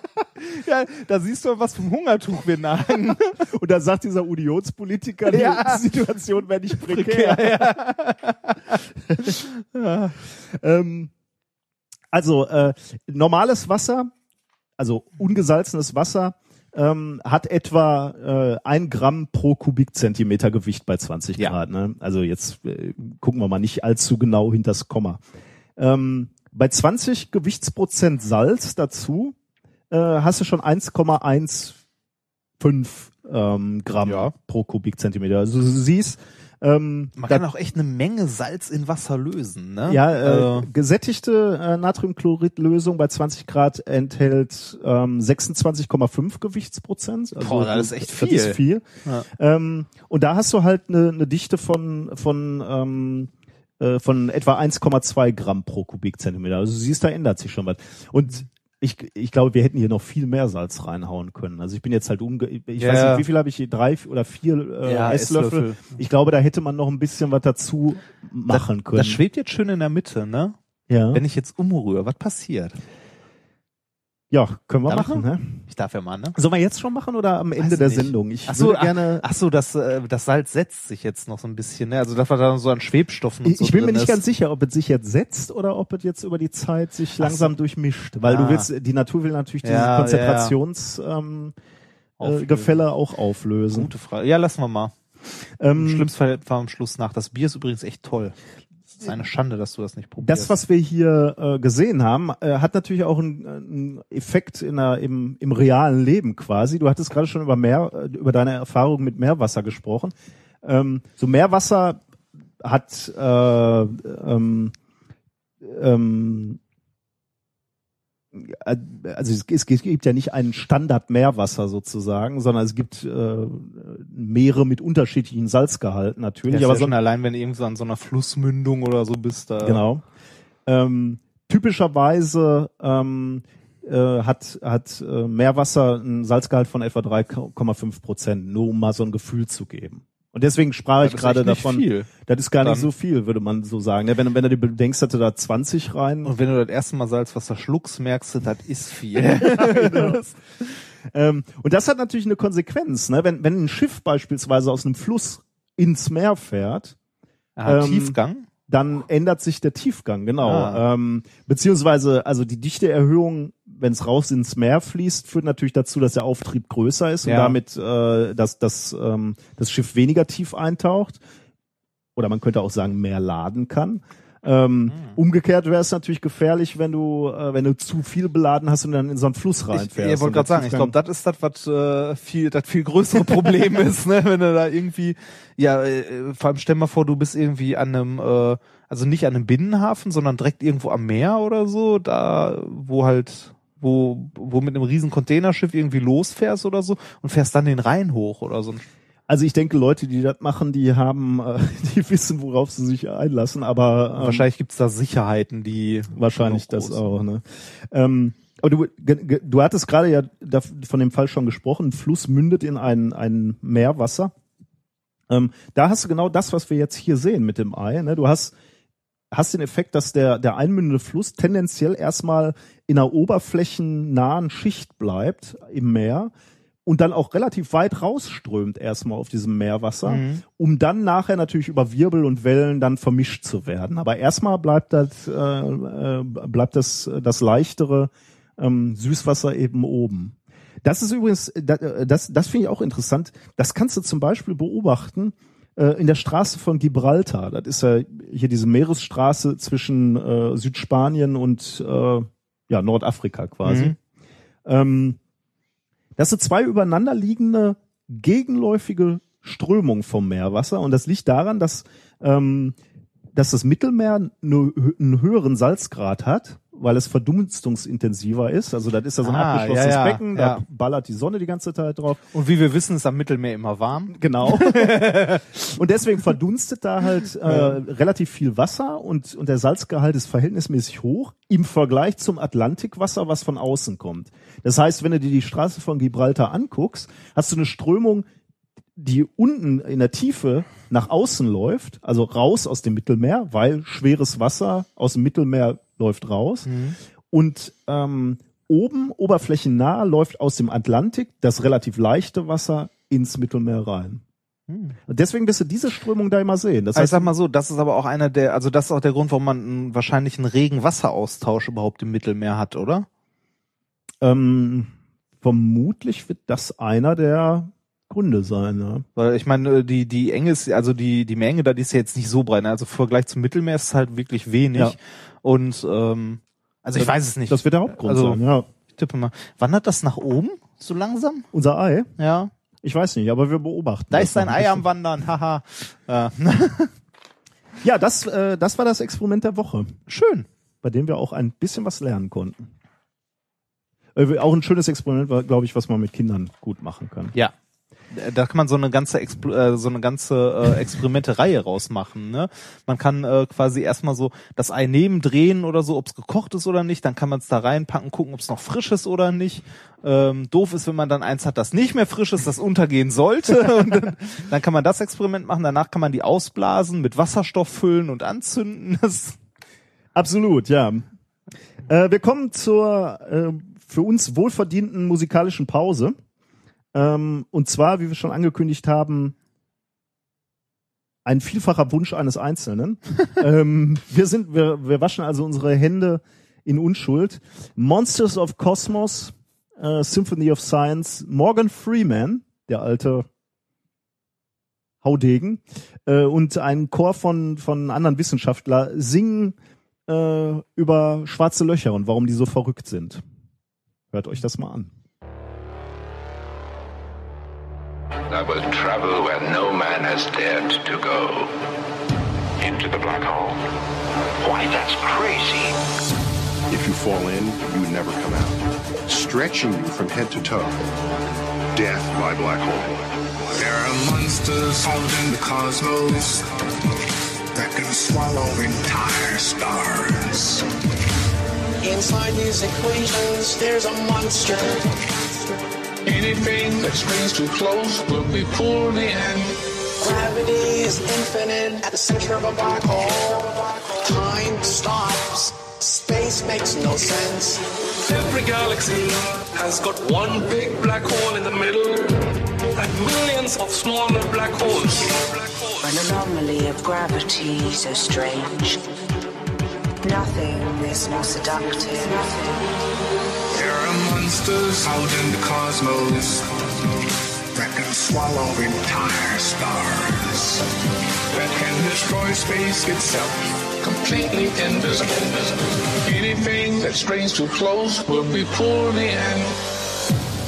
In the last century, black holes have gone from being mathematical curiosities to real objects in the cosmos, seemingly crucial to the formation of galaxies. Nothing can escape it, even light. There must be millions and millions of black holes. Millions and millions and millions zipping around our galaxy. Nothing there to light them up. Millions and millions of black holes. Millions and millions and millions zipping around our galaxy. Nothing there to light them up. At the heart of a large black hole is a singularity. Is a singularity. It's a point of infinite density. The accepted laws of physics break down. Break down. Break down.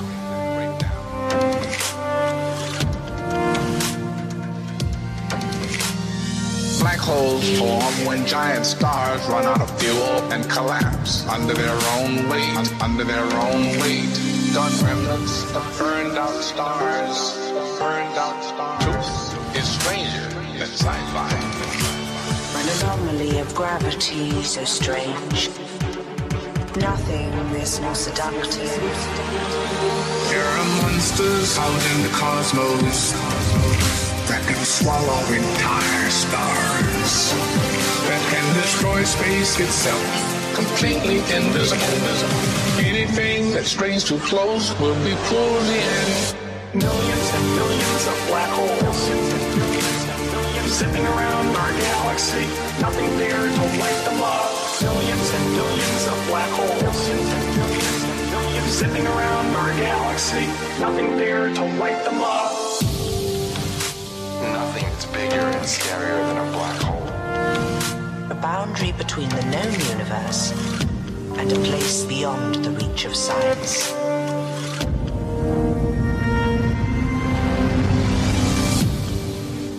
Also ich möchte zu diesem Video diverse Sachen anmerken, also zu dem Lied. Nummer eins, nothing is bigger and scarier than a black hole. Ja, das kann ich bestätigen, Ja. schon mal. Was mit zwei schwarzen Löchern. das, äh, ähm, nee, und äh, das beginnt ja, also hat gerade, glaube ich, begonnen mit äh, hier, wir reisen in ein schwarzes Loch oder so, ne? Das war der Moment, wo ich mich in die Ecke dieses Raums setzen wollte, die Beine anziehe, ein bisschen anfange zu wimmern, nach vorne und nach hinten wippe. äh, und die Lichtburg-Eintrittskarte in meinem Portemonnaie. Ach Mann. Boah, war der Film scheiße. Bitte. Nein, der war scheiße. Du hast gerade festgestellt hier bei dem Ei, ne? Ja. Du, du hast- warst gerade noch mal an meinem Ei hier, ne? Ja, genau. Boah, nee. Das, Und äh, also wenn, wenn das Wasser so so leicht schwappt in dem Glas, dann also wir, wir haben das Glas gerade mal zur Seite gestellt, damit das nicht mehr direkt neben, also das salzige Wasser nicht mehr direkt neben dem Mischpult steht. Und beim Rüberstellen hat man gesehen, dass das ein bisschen hin und her schwappte. Und das Geile war, dass das Ei auf dieser äh, Flüssigkeitsschicht, auf der es gerade liegt, auch hin und her schwappte. und Also zwar ja, mhm. ich meine, den Effekt kennen wir ja sonst, äh, wenn wir äh, flüssigen Stickstoff immer überall mit hinnehmen äh, und dann den Dampf da über dem flüssigen Stickstoff in der, ähm, also in dem Gefäß haben. Das schwappt ja auch wie so eine Flüssigkeit hin und her. Das Ja. sieht da sehr ähnlich aus. Ja. Sehr schön. Gut, kommen wir zum nächsten wissenschaftlichen Thema, was wir heute haben. Das Thema heißt der Zahlenstrahl im Kopf. Ähm, es ist ja so, dass unabhängig vom kulturellen Hintergrund oder jetzt einer möglichen äh, mathematischen äh, Ausbildung, schulischen Ausbildung, äh, haben Menschen erstmal grundsätzlich ein, ein intuitives Gefühl für Mengen.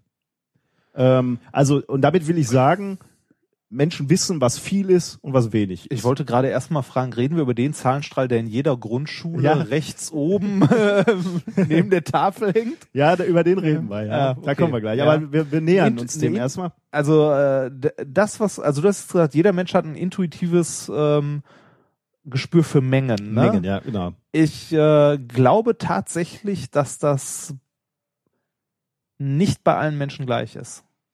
Äh, was heißt nicht, äh, nicht gleich, heißt äh, die Weil ich- Ausprägung? Ich, gerade als dicker Mensch. nee, ich, ich glaube tatsächlich, dass Menschen, äh, also das ist wahrscheinlich sozial dann gewachsen, wahrscheinlich nicht äh, intuitiv, sondern wirklich auch sozial, dass äh, man äh, seiner Umgebung entsprechend ein unterschiedliches Gefühl für Mengen hat. Ich meine jetzt auch zum Beispiel Geld oder so. Ach so, ja. Ich rede jetzt nicht von einer Portion. Spaghetti, du. Nee, ähm, Oh, ich, ja, warte, ja, ich das, äh, meinst, in meinst du mit Mengen, ja, du, du, was, wenn, wenn es für, wenn es für mich peinlich ist, dann ja. Dann kannst Nein, du, nein, nein. Dann, also ich bin Nein, also, schmerzfrei. äh, meine, meine erste Freundin, ähm, äh, also ich war, ich bin ja auch jetzt noch schlank, ne? aber ähm, ich war früher noch noch schlanker und äh, hatte ähm, ja äh, ich war noch schlanker, sagen wir mal. Und ähm, da, äh, meine, die, meine erste Freundin war nicht schlank, ähm, sagen wir mal, aber die gesamte Familie auch nicht. Äh, das hatte den Effekt, dass wenn ich zum Essen da eingeladen war sonntags, Ach, der Junge verhungert, ja, packt ihm noch was auf den Teller. Nee, da war, da war genau der Effekt, von dem du gerade sprachst. Ähm, die, dieses Maß für volle Teller war einfach ein völlig anderer, ja, als genau ich das, gewohnt war. Genau das meine ich. Es waren halt äh, riesige Portionen, die ich gar nicht schaffen konnte. Und wenn dann endlich das Essen geschafft vorbei war, ne, gab es zum Nachtisch ein riesiges Stück Sahnetorte noch. Und das war für mich undenkbar, das essen zu können. Und äh, da waren das die normalen Mengen, ja.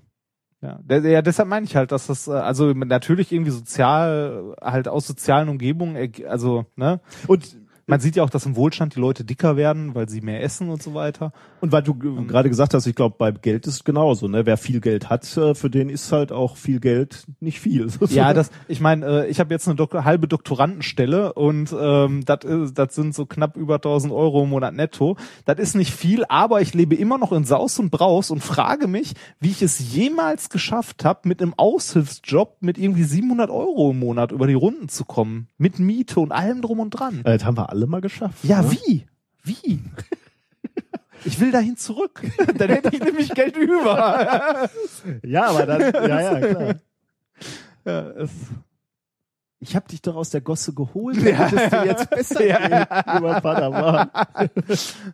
Oder Taschengeld. Man hat mal mit Taschengeld überlebt, aber da muss man auch keine Miete zahlen. Und so. Ja, ja, aber auch schlecht, ne? ja, ja, das stimmt. Ich habe immer ganz wenig gekriegt. Ich war äh, ganz unten an der, in der Nahrungskette. Ja, Meine Eltern haben immer wenig gegeben. Ja. Aber war auch gut. Deswegen kann ich jetzt mit Geld umgehen. Und überweist an irgendeine Firma Ja. 2800 Euro. Genau. Ja, du weißt den Wert nicht zu schätzen. So, ja, komm hier. Das, Nehmt. ähm, wie gesagt, privates Geld, ne? Das nochmal, bevor hier einer glaubt, dass ich, äh, dass, dass ich Staatsgelder veruntreust. Da, da, da hätte das nicht passieren können. Nein, nein, nein, nein. Da hättest du das auch nicht alleine entscheiden können. Ja. Das ist der Punkt, ja. Nee, also kommen wir zurück. Grundsätzlich, Also wir, wir reden, wir reden von Mengen im Sinne von abstrakte Zahlenmengen. Oder erstmal mal- erstmal jetzt nur viel, wenig. Okay, ja. Also Ja. und, und da jetzt nicht irgendwelche Nuancen, dass für für irgendeinen Affen dann äh, eine andere Menge viel ist. Ja, äh, nee, okay. aber Also- grundsätzlich einfach, da ist ein Haufen, da, oder Affe kommt an, an zwei Bäumen, auf dem bei einem Baum hängen viele Früchte, auf dem anderen wenig. Also, Ähm, also vergleichend ein Sinne von ja, viel. Jetzt ja. nicht zu sagen, okay, das ist viel äh, daran gemessen, was ich jetzt brauche und Nein, was nee, nee, ich nicht. vorausplan Nee, für nee. die nächsten zwei, drei Nee, Tage nee. brauche. Also vergleichend. ja. Okay, ja. Und das ist, ähm, da können wir eigentlich bei diesem ba Baumbeispiel bleiben. Das hat natürlich einen gewissen evolutionären Vorteil. Ne? Also wenn du, wenn, wenn du sagen kannst, okay, ähm, da unten im Tal wachsen viele Datteln und da oben auf dem Berg nicht so viel, dann ist es sinnvoll, dass du nach unten läufst. Äh, dafür musst du aber wissen, was heißt viel, was heißt wenig. Ne? Genauso, äh, wenn du auf der Flucht bist und so, musst du entscheiden, wo sind viele deiner Gegner, wo sind wenig von deinen Gegnern, wo kannst du denen eher entkommen. Also ich will da jetzt nicht zu tief einsteigen, aber man kann sich vorstellen, dass Sind die meisten Leute in der Gruppe schneller als du oder bist du schneller als die meisten Leute? ähm, genau. Bist du beim Sportunterricht als letzter gewählt? Das, äh, das hat ja auch so was. Sind schon viele Leute in der Mannschaft, bevor du gewählt wirst? genau. ähm, also halt mal einfach mal fest, man kann sich vorstellen, das hat einen gewissen Evolu- Evolutionsvorteil. Deswegen Mhm. überrascht es nicht, dass eben auch Tiere diese Fähigkeit haben. Ähm, das ist auch schon seit längerer Zeit bekannt. Also man, man weiß beispielsweise von Vogelarten, dass die äh, unterscheiden können zwischen großen und kleinen Mengen. Äh, beispielsweise auch das gemeine Haushuhn. Das kann das auch. Was denn? ja. ja. Ähm, es gibt aber eine Sache, die man in, in Verbindung mit Mengen bisher angenommen hat, äh, die, äh, dass es dem Menschen vorbehalten ist. Und das ist etwas, was du gerade angesprochen hast, was der Titel auch nahelegt, nämlich der Zahlenstrahl, den du aus der Grundschule noch kennst. Also dieser Zahlenstrahl, der irgendwo über einer Tafel hängt, Mhm. äh, wo man sich anguckt, okay, wo ist die 4, wo ist die 14, wo ist die 24. Ah, also auch das ähnlich wie bei den Affen, das Ganze auf eine abstrakte Ebene nochmal heben. Mm, Also Stellvertreter für. Ja, wo, ja, im Grunde genommen schon. Äh, Ich möchte aber auf eine spezielle Eigenschaft des, Okay. des Za- Zahlenstrahls hinaus. Wenn du dir den Zahlenstrahl vorstellst, wo sind die kleinen Zahlen und wo, sind die großen? Also wenn du räumlich jetzt was dazu sagst, also links, rechts. Okay, die kleinen sind links, die großen ja. sind rechts. Das ist natürlich für dich als, als, ja. Ist das in anderen Ländern, wo man von rechts nach links schreibt, andersrum? Ja, das ist schon mal eine ganz gute, äh, gute Frage, über die wir gleich äh, sprechen, beziehungsweise kann ich die auch sofort be beantworten. Ja, ist anders. Bei, bei Leuten aus dem arabischen Raum ähm, im Vergleich zu, zu Europäern ist es genau andersrum. Äh, für Ah. die sind kleine Zahlen ähm, rechts und die Zahlen werden nach links immer größer. Aha. Du hast ja gerade ganz richtig gesagt, also Europäer, Amerikaner, links kleine Zahlen und nach rechts wird's immer größer. Ja. Äh, das ist jetzt so, für uns als Naturwissenschaftler ist das jetzt auch insofern nicht erstaunlich, weil wir natürlich alle unsere Diagramme auch eigentlich so aufbauen. Ne? Also immer sind eigentlich die Zahlen links kleiner und dann werden sie nach rechts größer. Meistens ja. Eigentlich ja. Ja. Kommt drauf an, was für einen Effekt du zeigen willst. Ne, Manchmal kann es auch Vorteile haben, wenn es nach rechts kleiner wird. Wenn du irgendwo was Abfallendes hast, was dann irgendwann so abfällt. Ja, okay, okay, so. ja. Ähm, okay, also ähm, alle Menschen haben dieses Verständnis äh, bei, bei anderen Kulturkreisen schon mal in, in die andere Richtung, aber grundsätzlich haben alle, alle äh, Menschen dieses Verständnis, wo, dass Zahlen, Zahlenwerte auch einem, einem, einem Ort zugeordnet werden. Also einer, ja, einer, einer, einer räumlichen äh, Komponente zugeordnet werden quasi. Ähm, Okay, das wissen wir bei Menschen. Gibt's sowas auch bei Tieren? Und das, das ist die Studie, die ich jetzt vorstellen möchte. Ähm, da sind äh, Forscher um Rosa Rugani von der Universität in Trento.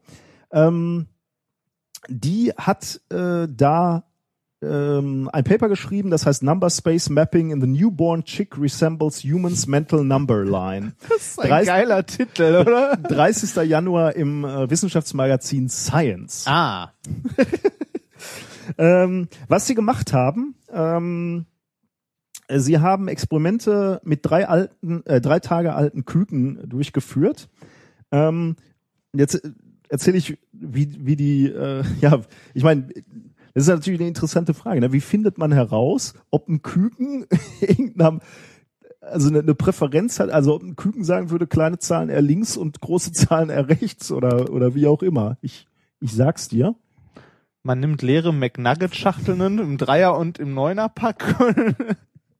Ja, und? Wo, da, wo das, genau, wo es hingeht. Also. da sind die mehr, mehr Nuggets drin oder weniger? Was denn? Ja, nein, ich würde die Boxen leer nehmen und gucken, wo die freiwillig. wo sie sich freiwillig reinsetzen.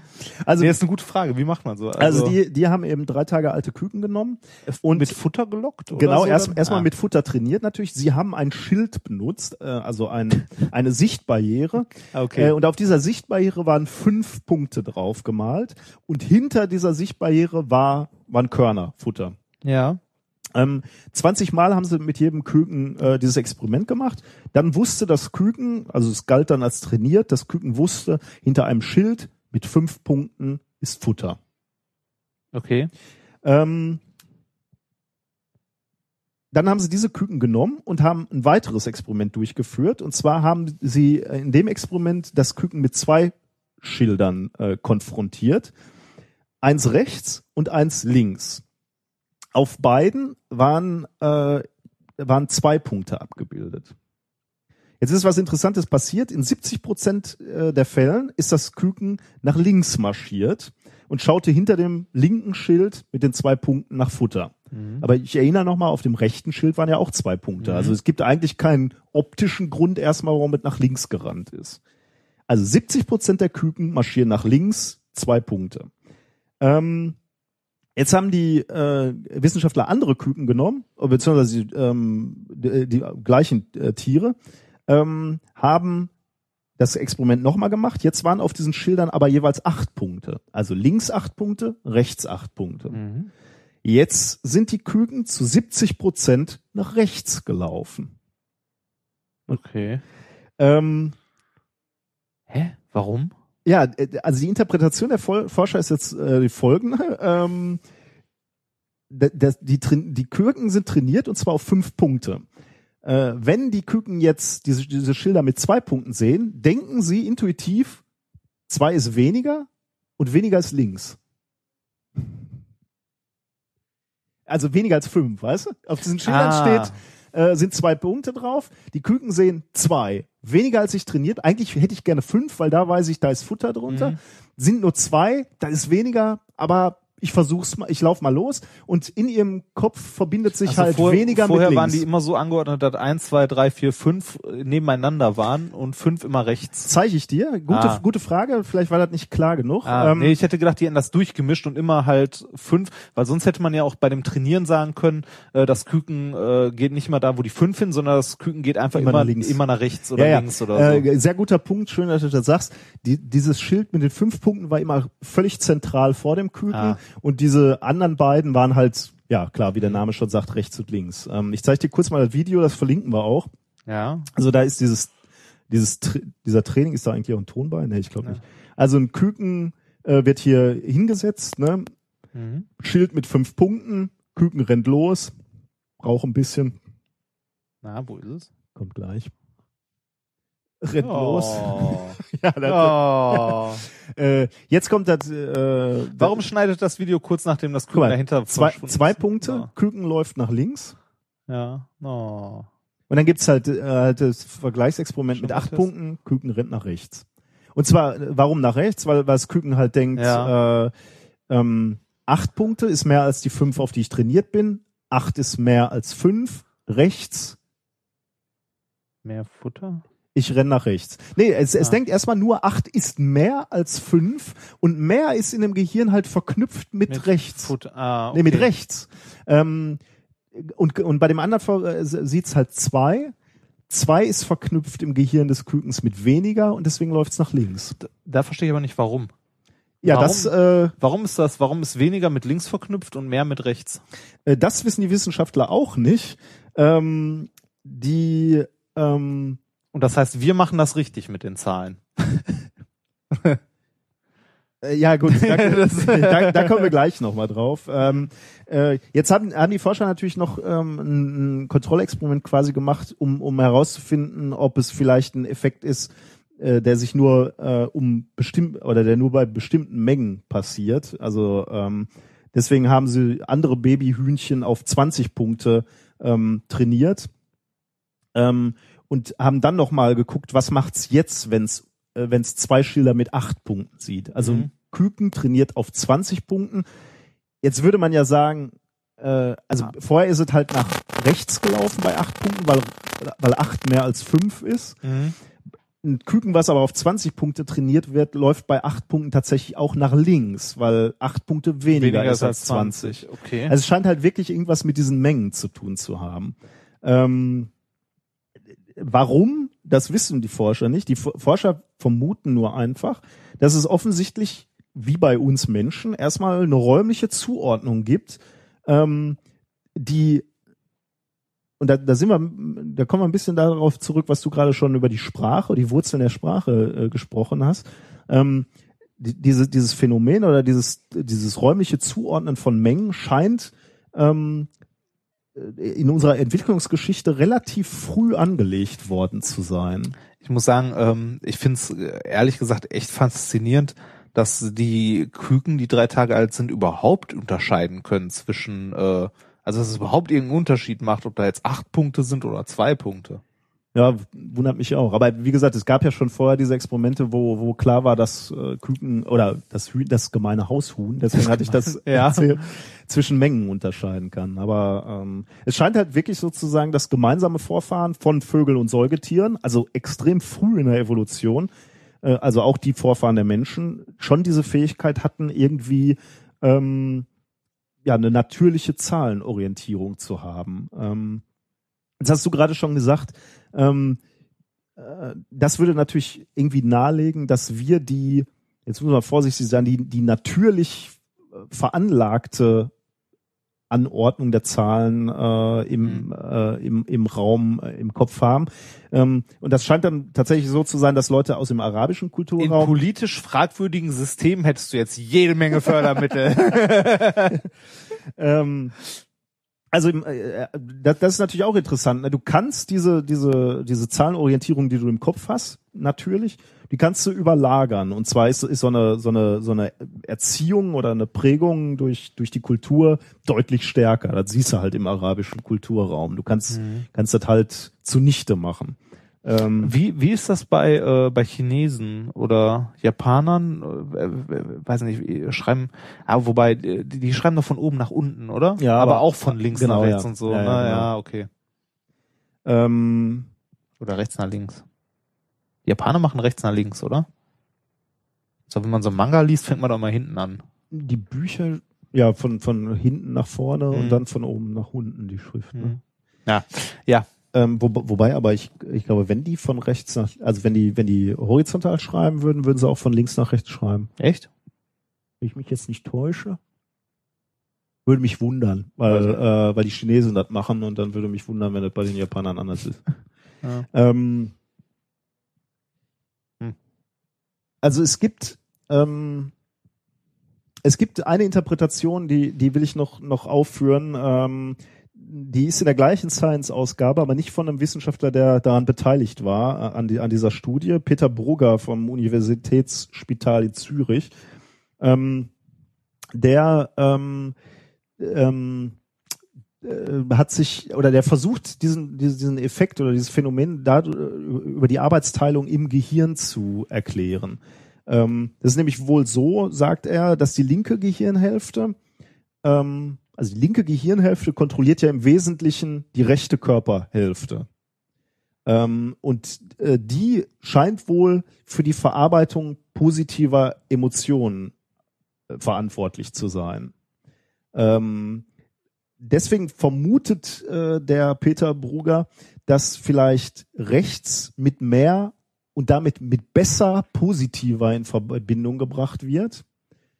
Und die andere Gehirnhälfte, die also nicht für diese positiven Emotionen ähm, äh, ausgelegt ist, eher mit weniger und negativ und schlechter in Verbindung gebracht Mhm. wird. Und dass daher vielleicht ähm, dieser, dieser Effekt dieses rechts-links kommt. Ich muss sagen, bevor wir jetzt darüber gesprochen haben, habe ich mir, glaube ich, nie großartig Gedanken darüber gemacht, ob kleine Zahlen immer links sind. Aber du, würdest nicht dran zweifeln, ne? weil, da- weil du natürlich so erzogen wurdest. ja, ja, oder? genau, das, das, das schon, aber hätte mir jetzt irgendjemand einfach nur zwei Zahlen rein hingestellt, ne, wo die, also wo die einmal die Zahlen groß, Mhm. die großen Zahlen links sind und einmal die großen Zahlen rechts sind, dann hätte ich nicht gesagt, die eine ist falsch oder so, dann hätte ich eher gesagt, das eine ist auf, das andere ist absteigend. Also wäre schon interessant. Ja, ich hätte dir vielleicht so unterschiedliche Dominosteine hinwerfen müssen und hätte dir gesagt, ordne die mal von groß nach klein, um mal zu gucken, ob. Äh, Ja, dann hätte ich, da hätte ich natürlich mit eins links angefangen. Mhm. Wenn, ja, weil, weil ich die halt aufsteigend sortiert hätte und nicht absteigend. Aber aufwärts heißt auch immer positiv, oder? Kommt drauf an. Ja, ja, ja, also äh, da kommt sicherlich noch was nach, aber ich In fand, wievielten Stock wohnst du? ich fand diese Studie wieder äh, ganz interessant, Ja, die muss super. ich sagen, Ja. weil äh, al- allein die äh, sich zu überlegen, wie man dieses Experiment durchführen kann, finde ich schon irgendwie abgefahren. Ich wüsste gern, was mit den, nein, ne. Was mit den Küken Wurden die freigelassen? Mit Sicherheit. ja, mit Sicherheit, natürlich. natürlich. Ja, Einmal im Jahr ist Grillfest. es gibt Küken. Ja. Ja, schön. Sehr, äh, sehr schöne Studie. Ähm, fahren wir fort mit äh, dem äh, vorletzten wissenschaftlichen Thema für heute, wie ich sehe. Ähm, und zwar mit äh, dem von mir gewählten Titel Trust Me, I'm Engineered. Oh Gott. Es geht um ein, äh, eine Veröffentlichung, ähm, erschienen am 14.01., also schon letzten Monat, in äh, Psychonomic Bulletin and Review ähm, von Forschern der äh, University of Melbourne und der University of Kent. Also UK und Australia. Ähm, ach so, und Witten-Herdecke. Auch noch, ja, Witten-Herdecke, genau. Ach. Deshalb, deshalb bin ich aber auch drüber gestolpert. Schönen Gruß zum Ja. Martin Rützler Genau. von Radio Mono. Ja. Ähm, der Titel. ehrlich? Ja, Witten, genau. Und vom Department of Psychology and äh, Psychotherapy. Vielleicht kennt der Martin Witten-Herdecke. den Mensch Ja, das, das, das kann gut sein. Das äh, war der Herr Ulrich Weger und Steffen Locknen, Dinka Sharma und Lazaros Gonidis. Aber du weißt jetzt nicht, wer aus Witten Ich von habe denen ist. äh, doch der äh, Herr Weger. Ah, okay. Der äh, kam aus ähm, Witten. Der Titel, der wundervolle Titel dieses Papers ist äh, Virtually Compliant Immersive Video Gaming Increases Conformity to Forced Computer Judgments. Äh, okay. Ja, genau. Ähm, es geht also um Computer und ähm, ja immersives Videospiel. Immersiv heißt äh, Hineinsaugen, eintauchend. genau. Ja. Dazu muss ich an dieser Stelle sagen, ich habe wie jeder kleiner dicke Junge eine WoW-Vergangenheit. Oh Gott. Dieser, Was denn? diese Aneinander. Ich, ich mache heute die Mitleidstour. Ja, irgendwie schon. Ne? Na, jetzt siehst du mal, was ich für ein Leben lebe. Ich habe dich ja aus der Gosse geholt. Du hast ja jetzt eine echte Aufgabe. Ja, wo bin hier. ich gelandet? äh, okay. Ich habe eine WoW-Vergangenheit und kann daher sehr gut beurteilen, ob Computerspiele immersiv sein können oder nicht. Warum hast du damit eigentlich aufgehört? Also Mit WoW? Äh, tatsächlich, äh, also ich habe gar nicht so viel gespielt. Also ich hatte Freunde, die viel, viel mehr gezockt haben als ich. Äh, einen davon kennst du sogar. Der rennt hier als anderer Doktorand rum. Oder habe ich aber ähm, äh, das ist eine gute Frage. Ey, Irgendwann wurde es halt dann doch langweilig, ne, wenn man immer wieder so das Gleiche gemacht hat. Aber es ist schon, also es ist faszinierend und es kann auch jeden halt mitnehmen. Also das Spiel an sich ist halt gut, ne, ist halt so ein Standard Blizzard-Spiel, äh, wie Diablo und so war halt früher auch spaßig und Warcraft.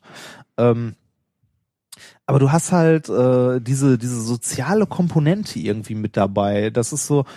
Hast du dich früher mal zu Netzwerkpartys getroffen, so zum Zocken? Ich, ich wollte, ich wollte gerade ähm, äh, fragen, also äh, in der Zeit, wo ich dafür anfällig gewesen wäre, ne, Mhm. ähm, gab es, glaube ich, noch nicht die Netzwerke, um das zu machen. Ne?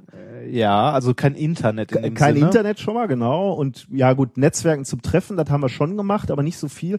Aber was wir gemacht haben, waren halt Pen-and-Paper-Rollenspiele. Ne? Ja. Die- Dieses Rollenspiel an sich ist mir ja nicht fremd. Also wir, wir haben das auch viel gemacht. Aber wir haben uns halt jeden, jedes Wochenende mit sechs Leuten in den Raum eingeschlossen und, und dann halt auf Papier das Ja, gemacht. okay. Me- Das- meinst du, das ist was ähnliches? Also es hat ähnlich, ähm, Ja, wobei da die soziale Komponente im Vordergrund steht und nicht die Rollenspielkomponente. Also ob es jetzt ein Ja, Rollenspiel ist WoW, oder hm. nicht. Also äh, ähm, also ich meine gen generell bei diesem Treffen, weil äh, ob es jetzt WoW ist, dass du zusammen zockst, ob es ein Rollenspiel ist oder ob du Counter Strike zusammenspielst, das ist glaube ich relativ egal. hm. Also Ja, bei äh, Counter-Strike, da sitzt dann nur noch jeder hinter seinem Rechner und äh, da wird doch kein Wort gewechselt, oder? Äh, doch, natürlich. Du redest die ganze Zeit. Ja, du strategische Entscheidung, Richtig, ne? weil du Ja. arbeitest nicht alleine, sondern als Team. Hm. Und jeder hat eine eigene Aufgabe, beziehungsweise unterstützt sich gegenseitig. Also ich habe äh, zu Schulzeiten damals äh, auch viel äh, Counter-Strike gespielt, also Killer-Spiele. Ähm, als Counter-Strike noch kein eigenes Spiel war, sondern noch ein Mod von Half-Life, als man noch 5000 Patches installieren musste. Das war die Zeit, als man äh, noch, äh, liebe Kinder, da war noch nicht mit Internet und so, also nicht viel. Da habe ich noch in den Sommerferien meinen Computer zu Freunden getragen, also wirklich so ein Tower unterm Arm. Dann hat man sich da so zwei, drei, äh, zwei, drei Tage oder auch äh, zwei, drei Wochen in den Sommerferien in einen Schuppen eingesperrt äh, und gezockt und äh, draußen dann immer gegrillt. Das war immer so, wir haben äh, häufig auch Age of Empires gespielt. Also den zweiten Teil damals. Und da war immer so, wenn äh, einer aus der Partie ausgeschieden ist, der musste dann raus die äh, Steaks auf den Grill hämmern.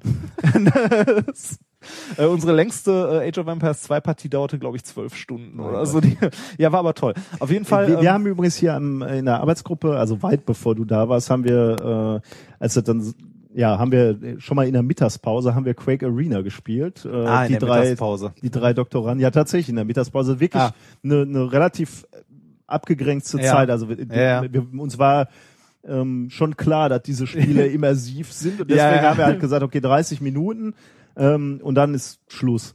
Äh, was dazu führte, dass, äh, da kommen wir zurück zum Anfang dieser Sendung, äh, du hast ja über, die, über das Medizinerpraktikum gesprochen. Ich hatte damals noch Medizinerpraktikum betreut und wir Mhm. haben halt bis das Medizinerpraktikum anfing, nach dem Mittag gezockt, Quake Arena und ich war so voll unter Stress Ja. und Strom, als ich da hingegangen bin. Ich konnte dann immer gerade so die Fragen verteilen, also ich musste so Fragen auf Papier beantworten. Die habe ich verteilt, habe mich dann hingesetzt äh, und musste dann erstmal 20 Minuten runterkommen, weil ich noch so am Zittern war von dieser ganzen. Äh, also von daher ist mir das alles nicht äh, ganz unbekannt, die Im Immersivität von, äh, von diesen äh, Spielen. Ähm, das, das besonders, also jetzt im Gegensatz zu den Sachen, wo man sich damals zum Zocken getroffen hat, jetzt heu, heute sowas wie WoW oder so, das ist halt immer verfügbar, jederzeit. Und im Gegensatz zu den Sachen, die du früher gezockt hast, wie auch die Rollenspiele und so, es läuft auch weiter, wenn du nicht spielst. Also das ist ja nicht, äh, also Ja. das, das heißt, äh, man, man verabredet sich irgendwann, um irgendwelche Dungeons zu spielen und die anderen Leute äh, machen das auch, wenn du nicht dabei bist. Du hast immer das Gefühl, dass du was verpasst dann. Ja, richtig, genau, geht so in die Richtung. Beziehungsweise du, also irgendwann sind die dir auch ein Stück voraus und dann spielst du nicht mehr mit denen zusammen. Ah, okay. Aber darauf wollte ich eigentlich nicht hinaus. Gruppenzwang. Ja, darauf wollte ich eigentlich nicht Okay, ja, hinaus. ja. Aber ähm, man könnte sich ja jetzt fragen, ähm, wenn Leute so äh, viel an Computern spielen oder generell Computer ja auch äh, heute ähm, ähm, heute so einen Einzug halten in unser Leben, ne? also äh, auch äh, ja Computer, die Menschen imitieren, hat das einen Einfluss auf uns oder auf unser soziales Verhalten?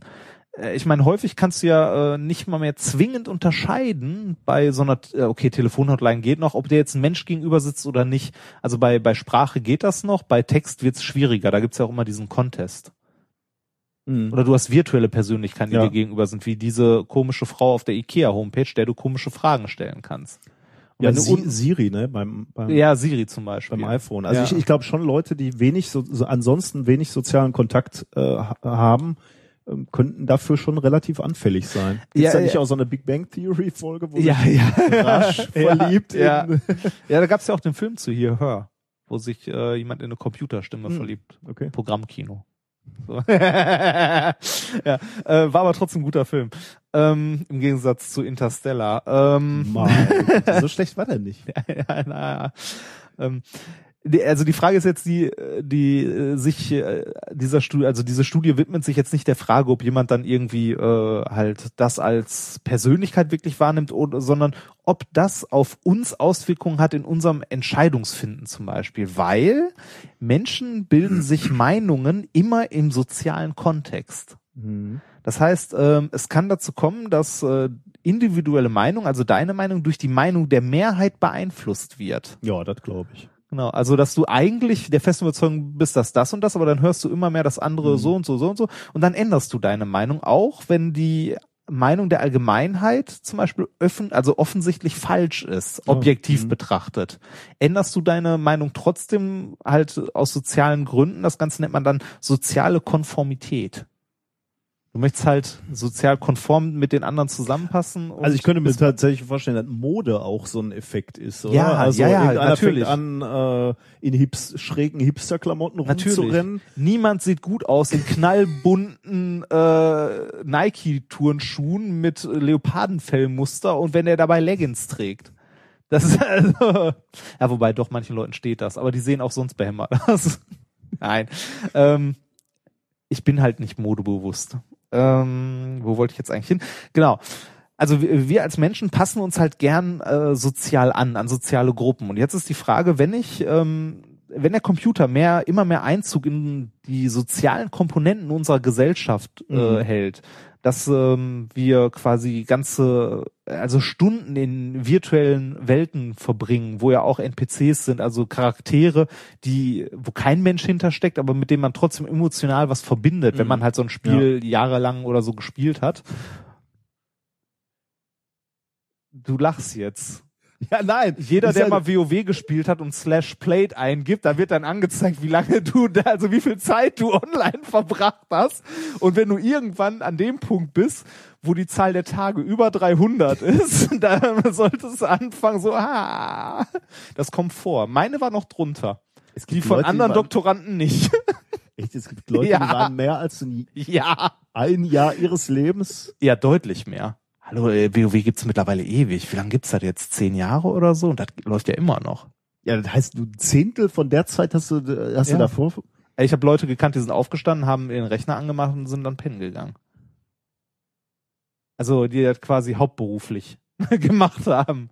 Man kann doch so schön das mit seinem Leben machen. Man Ja, kann, ja. Man kann promovieren. Ja, im, ja. Im wissenschaftlichen Mittelbau versauern. Zurück zur Schule. Diese Studie untersucht jetzt also, ähm, ob sich diese soziale Konformität, äh, die, also diese Anpassung an eine Mehrheitsmeinung, auch durch, also auch bei Computern beziehungsweise Maschinen auftreten kann, also beziehungsweise von denen hervorgerufen werden kann. Dass wenn du ähm, dann irgendwann von einem Computer halt äh, eine Meinung präsentiert kriegst, dass du irgendwann sagst so, ja, wahrscheinlich hat der recht. Oder wahrscheinlich stimmt das. Ähm, also Puh, das ist natürlich, äh, das hat natürlich Konsequenzen. Ne? Also wenn Siri dir dann sagt, kauf dir, äh, kauf dir endlich ein neues iPhone. Also das ist jetzt sehr, extrem formuliert, aber Ja, natürlich. Äh, es, es könnte dann halt als Markt oder als Werbemechanismus benutzt werden von Firmen. Ne? Genau, Wenn Google dir immer die gleichen äh, tendenziell, äh, sagen wir mal, Artikel rauswirft, die, und das sage ich jetzt wahllos, pro Union sind, äh, dass dann deine, deine politische Meinung insofern äh, gebildet wird, dass du auch eher konservativ denkst. Du lässt dich in virtuellen Welten ja auch relativ, also jetzt nicht direkt virtuellen Welten, aber du lässt dich auch zum Beispiel relativ gut von Bewertungen im Netz Das stimmt, ja. beeinflussen. Also, Weil die ja tatsächlich noch von echten Menschen sind, ne? Oder meinst du nicht? Oh. also Ja. Amazon 5-Sterne-Bewertungen, äh, ich glaube, die kannst du tatsächlich auch kaufen. Das Schreiben tippen dann wahrscheinlich noch echte Menschen und so weiter, aber trotzdem, äh, ich denke, das ist bei, bei Marketingleuten tatsächlich was, Hm. womit gearbeitet Ja, ja, klar, wird. klar, klar, also mit Bewertungen und so weiter. Ähm, getestet wurde in der Studie jetzt hier, ob Personen, die ein immersives Computerspiel gespielt haben, eher dazu neigen, der Meinung eines Computers zu vertrauen. Okay. Das hat man folgendermaßen realisiert. Äh, an der Studie teilgenommen haben 63 Teilnehmer und Teilnehmerinnen. Davon waren äh, 29, also davon haben 29 ein immersives Spiel gespielt und zwar für sieben Minuten. Okay. Finde ich jetzt ein bisschen kurz. Kurz, ich hätte aber jetzt gesagt, die hätte man eine Stunde lang zocken lassen sollen oder so, aber kostet ja alles Geld. Ähm, dieses Spiel war halt ein Spiel, jetzt nicht WoW oder ähnlich, sondern die sind in der Ego-Perspektive rumgelaufen und mussten halt Sachen in ihrer Umgebung einsammeln und manipulieren und so. Mhm. Ähm, 34 haben, äh, also die anderen 34 äh, Teilnehmer der Studie haben während der gleichen Zeit einfach mal im Internet gesurft. Okay. Mit der Voraussetzung, dabei nicht zu spielen. Mhm. Äh, da hat man festgestellt, die haben hauptsächlich ihre E-Mails nachgeguckt und geguckt, was bei Facebook so los ist. ähm, danach, nachdem die halt gespielt haben, also es gab, äh, ich schreibe jetzt nur eine Variation, es gab noch andere Variationen, wo man die 34 Leute im Internet dann äh, auch hat Online-Spiele spielen lassen und so ein Zeug. Aber jetzt diese eine, die einen haben immersives Computerspiel gespielt, die anderen haben im Netz gesurft. Danach ähm, wurde den, äh, mussten die Versuchspersonen ähm, möglichst objektiv entscheiden, ob eine äh, ihnen vorgestellte Person für einen Job geeignet ist oder nicht. Hm. Und ähm, die Eigenschaften dieser Person waren nicht besonders komplex, also kein Lebenslauf oder so, sondern einfach nur mh, zweidimensional, also zwei Werte. Äh, jeweils zehn Punkte für, also maximal zehn Punkte für Erfahrung und zehn Punkte für Hingabe. Okay. Also Maximalpunktzahl 20, Mhm. die ein Kandidat haben Ja. konnte. Das heißt, im Grunde musste man nur gucken, wir haben die zwei Kandidaten, äh, der hat so und so viel Hingabe, der erste Kandidat, und so und so viel Erfahrung, der zweite hat so und so viel Hingabe und so und so viel Erfahrung. Eigentlich muss man nichts anderes machen, als die Werte addieren und gucken, wer den höheren hat. Und diese Kandidaten waren reale Personen, die den Leuten vorgestellt wurden?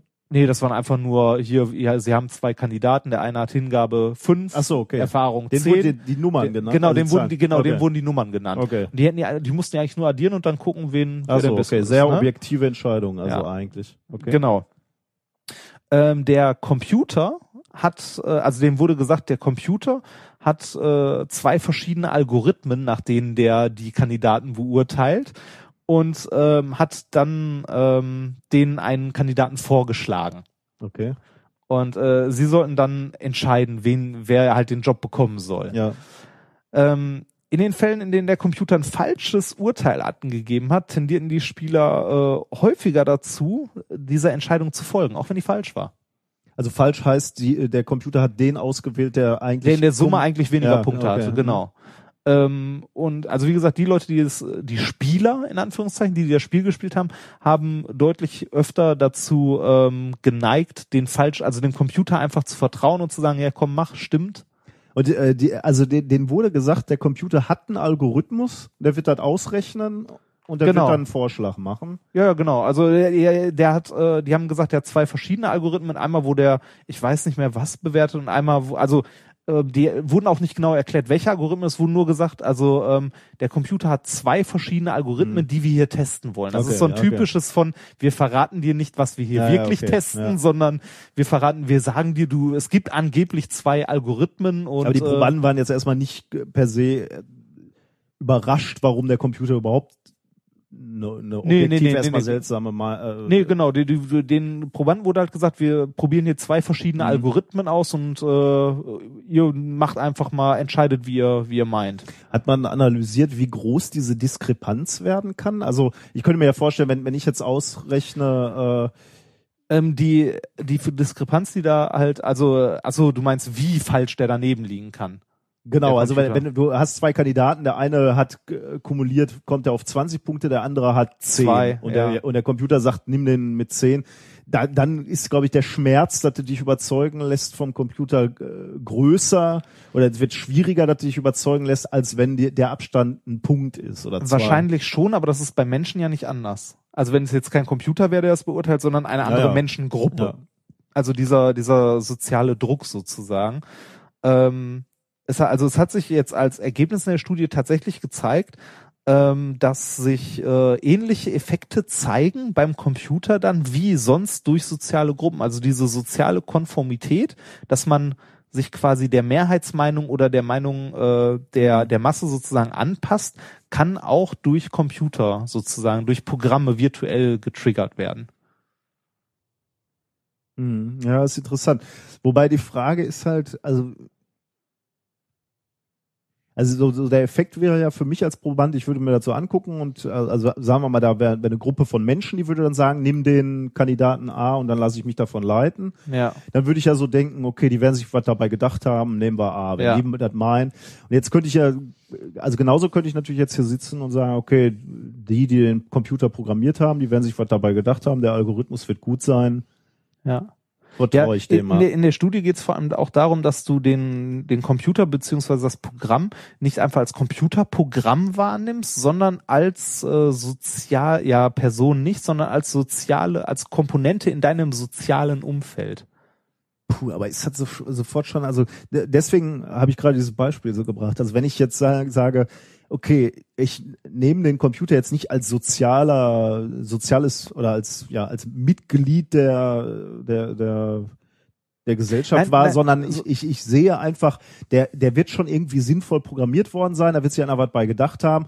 Es ist eine dumme Maschine, aber ich weiß, da, der Geist war irgendwann mal da, um den intelligent zu machen. Nee, nee, nee, so meinte ich das nicht. Also nicht den, nicht den Computer als Person wahrnehmen oder als irgendjemand, der äh, wirklich so dazugehört, sondern dass sich deine soziale Realität mit in die virtuelle Welt verlagert.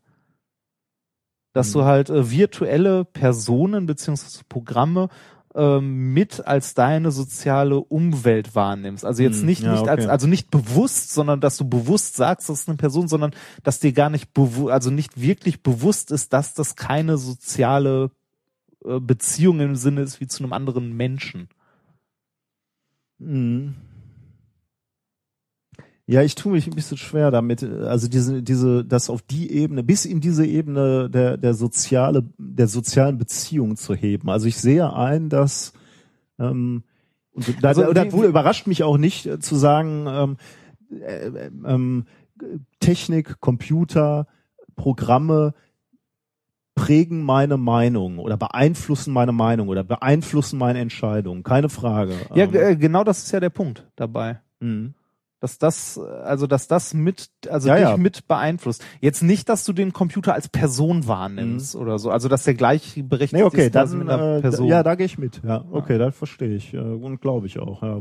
Und vor, also vor allem nicht bewusst, sondern dass das unterbewusst halt. Mhm. Also diese, wie gesagt, diese Konformität, dass du halt, ja, äh, es ist schwer zu beschreiben, weniger anecken oder so. Also Mich würden, äh, mich würden eigentlich fast man muss Vergleichsstudien interessieren, ähm, was stärker ist. Eine Person, die sagt, ja, hier komm, nehmen wir den, oder ein Computer, von dem du sagst, okay, der, der hat einen sinnvollen Algorithmus.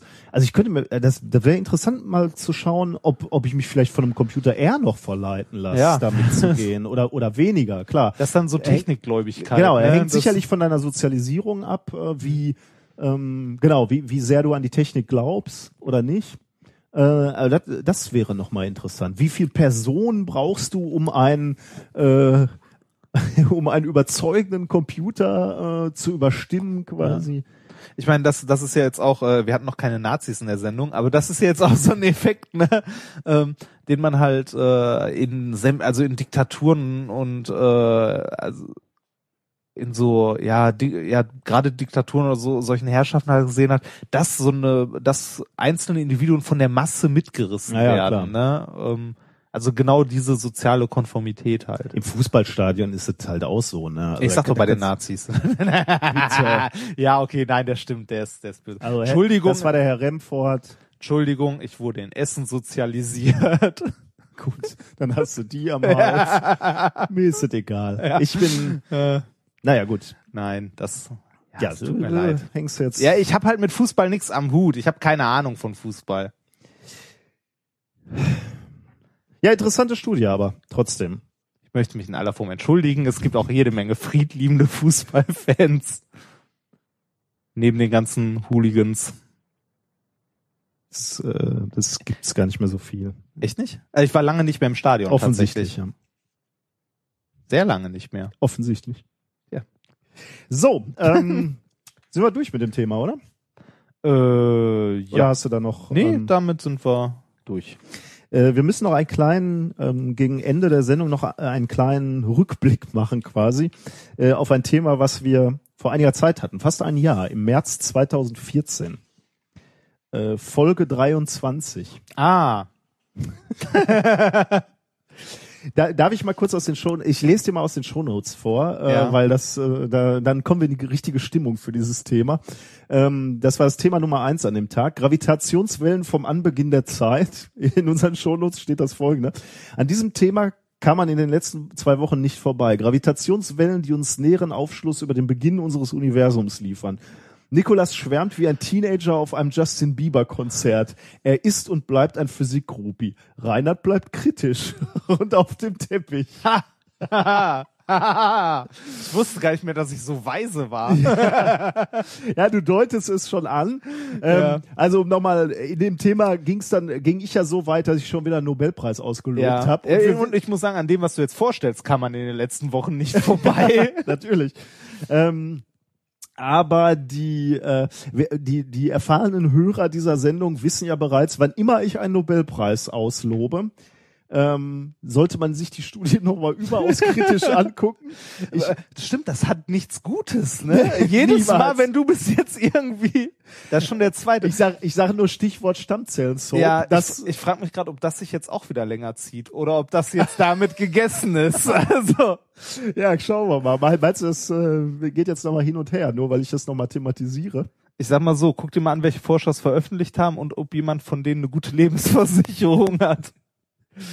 Ähm, Nicht, dass das wieder tragisch traurig endet. Aber ähm, ja, wir achten mal drauf. Wenn ich demnächst mal wieder einen Nobelpreis rauslobe, Ja. dann ist äh, das ist so, das siehst ist so der jetzt, wissenschaftliche. siehst du, und jetzt bin ich enorm froh, dass du meine Sachen, die ich mache, nicht mal ansatzweise für einen Nobelpreis verdächtig hältst, sondern eher so, ja komm, hier, mach weg den Scheiß. an dem Tag, Vielleicht gibt das irgendwann mal. an dem Tag, wo ich zu dir ins Labor komme und sag, Reinhard, du bist da was ganz Großem dran. das könnte, äh, ja, oder, oder sowas. Das hast du gut gemacht. Das ist richtig. Dann weiß ich. Ah, das ist dann so der der Mafia-Pferdekopf, den ich Ja, vor deiner ja. Anlage lege. Boah.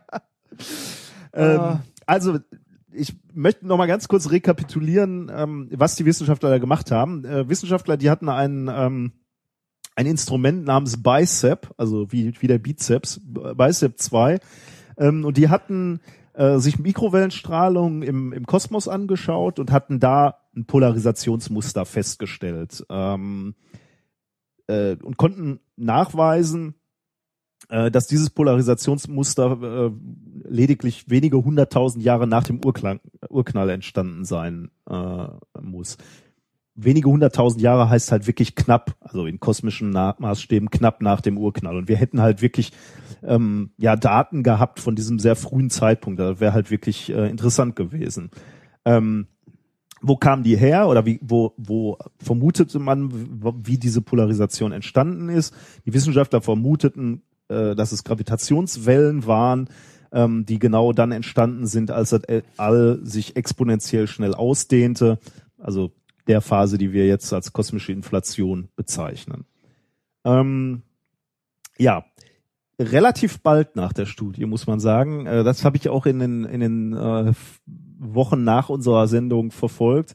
Gab es schon erste Kritiken, also wirklich unmittelbar eigentlich. Äh, habe ich nie thematisiert, weil ich wollte dann erstmal abwarten, was daraus wird. Außerdem waren wir noch mit einer anderen äh, Soap Ja. beschäftigt. Ja. Ähm, haben, äh, haben, haben, ja, aber die, die, diese Stimmen wurden relativ früh laut. Das Problem, was nämlich die kritisierenden Wissenschaftler sagten, war, ähm, dass wenn du Staub in der Milchstraße hast oder in Galaxien, aber wir, wir sitzen halt in der Milchstraße und, und wir messen quasi, wenn wir rausgucken, den Staub in unserer Milchstraße, in unserer Galaxie, dann emittiert dieser Staub auch polarisiertes Licht. Dummerweise ähm, gleicht dieses polarisierte Licht dann genau dem Muster, was auch gemessen wurde bei, bei diesen Gravitationswellen von, von, von Bicep 2. Ähm, wenn du also deine Datenauswertung zu oberflächlich machst, zu unkritisch, ähm, dann kannst du eben zu falschen Aussagen kommen. Und genau das wurde kritisiert. Ihr müsst das erstmal vergleichen mit den Messungen, die, die vom Staub kommen. Äh, Das dürft ihr nicht so, so ungefiltert ähm, raushauen, sagen wir mal. Ähm, jetzt rechtfertigen sich natürlich die, die Wissenschaftler sicherlich auch zu Recht. Äh, John Ko Kovac äh, von, vom, vom Bicep 2 sagt, äh, wir haben uns auf die Modelle äh, verlassen, die damals State of the Art waren, die den galaktischen Staub beschrieben haben. Das waren die besten, ähm, die besten ja, Modelle, Beschreibungen, äh, wie, wie das, der Staub in diesem Himmelsabschnitt verteilt ist. Und das haben sie dann eingerechnet äh, für diese Staubpolarisation oder diese Staubpolarisation haben sie eingerechnet. Dummerweise waren die Modelle falsch und äh, haben halt ein deutlich zu kleines Signal abgegeben und deswegen ähm, waren im Endeffekt dann eben auch die, die errechneten äh, Messungen falsch. Warum ist das jetzt aufgeflogen? Man hat jetzt Vergleichsmessungen herangezogen. Es gibt nämlich nicht nur die Biceps, ähm, äh, Bicep äh, Miss, ja, Mission oder Forschungs, dieses Forschungsprojekt, äh, was, was diese Gravitationswellen sucht, sondern auch das Planck ähm, Teleskop. Was hat denn Ice Cube nochmal gemessen? Äh, Neutrinos. Ah, das war Neutrinos, okay. Ja. Ähm, also Planck und Bicep suchen beides äh, Gravitationswellen, mit dem Unterschied, das Bicep-Teleskop ist am Südpol und äh, Planck ist äh, im Weltall. Ja. Ähm, und ähm, während Bicep nur in einem Frequenzbereich von 150 Gigahertz sucht, sucht Planck auch noch zusätzlich äh, bei 353 Gigahertz. Das ist jetzt eine, eine, eine spannender Frequenzbereich, äh, weil da liegt ausschließlich ähm, oder in diesem Bereich äh, emittiert ausschließlich oder misst du ausschließlich das polarisierte Licht, was vom kosmischen Staub kommt. Also da kriegst du eine wirkliche Signatur, aha, das kommt vom Staub. Mhm. Jetzt haben sie dummerweise, oder äh, zum Glück, haben sie die beiden Messungen übereinander gelegt. Also welches Muster kriegt Bicep und Ja. welches Muster kriegt Planck, wenn es nur den Staub misst und Bums identisch. Mhm. Das heißt, alles, was Bicep gemessen hat, ist dummerweise Staub, Staub. und kein, äh, äh, keine Rippeln Ah. in der Raumzeit, wie ich es so Ah. schön.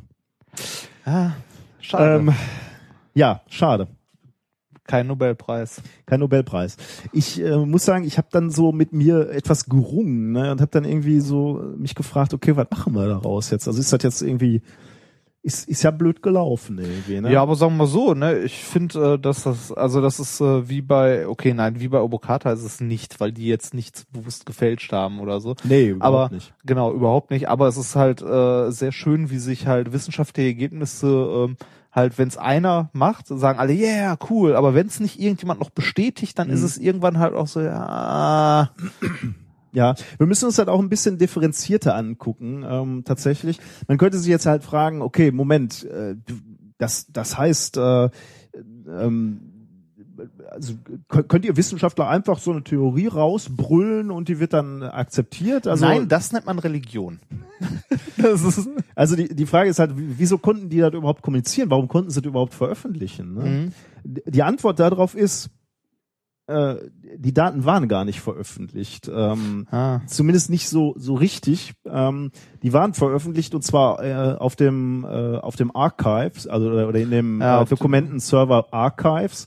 Ähm, was ist Archives? Also archives.org ist, eine, ist ein, ähm, ja, ein Dokumentenserver, auf dem Preprints, also ähm, wissenschaftliche Arbeiten, die noch nicht veröffentlicht sind, aus dem Bereich Physik, Mathematik, Informatik, Statistik, Biologie, was auch Mhm. immer, veröffentlicht, also ja, zugänglich gemacht werden.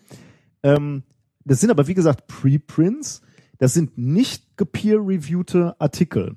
Ja, Die Stärke des, des, des wissenschaftlichen Publizierens ist ja gerade, wenn wir publizieren wollen, Ja. stellen wir oder stellen wir unsere Daten zur Verfügung. Die Leute, also die Peer Reviewer, schauen sich das an, bevor es veröffentlicht wird und sagen, ja, könnte stimmen oder könnte nicht stimmen. Man muss an der Stelle aber sagen, äh, es kann nicht jeder Vollpfosten von äh, Nazi-Flugscheiben und so jetzt ein Paper auf Archive äh, hochladen, sondern man kann da nur was hochladen, ich weiß gar nicht mehr, wie genau das war, ähm, auf Einladung und äh, Empfehlung von halt Leuten, die schon bei Archive sind. Das sind halt Professoren an irgendwelchen Universitäten. Also es ist jetzt nicht, dass er wirklich äh, jeder hingehen kann und weiß ich nicht seine Homöopathie-Paper hochladen kann oder so, sondern äh, also die sind nicht gepeer-reviewed, aber es ist jetzt auch nicht so, dass da halt jeder Schwachsinn hochgeladen wird.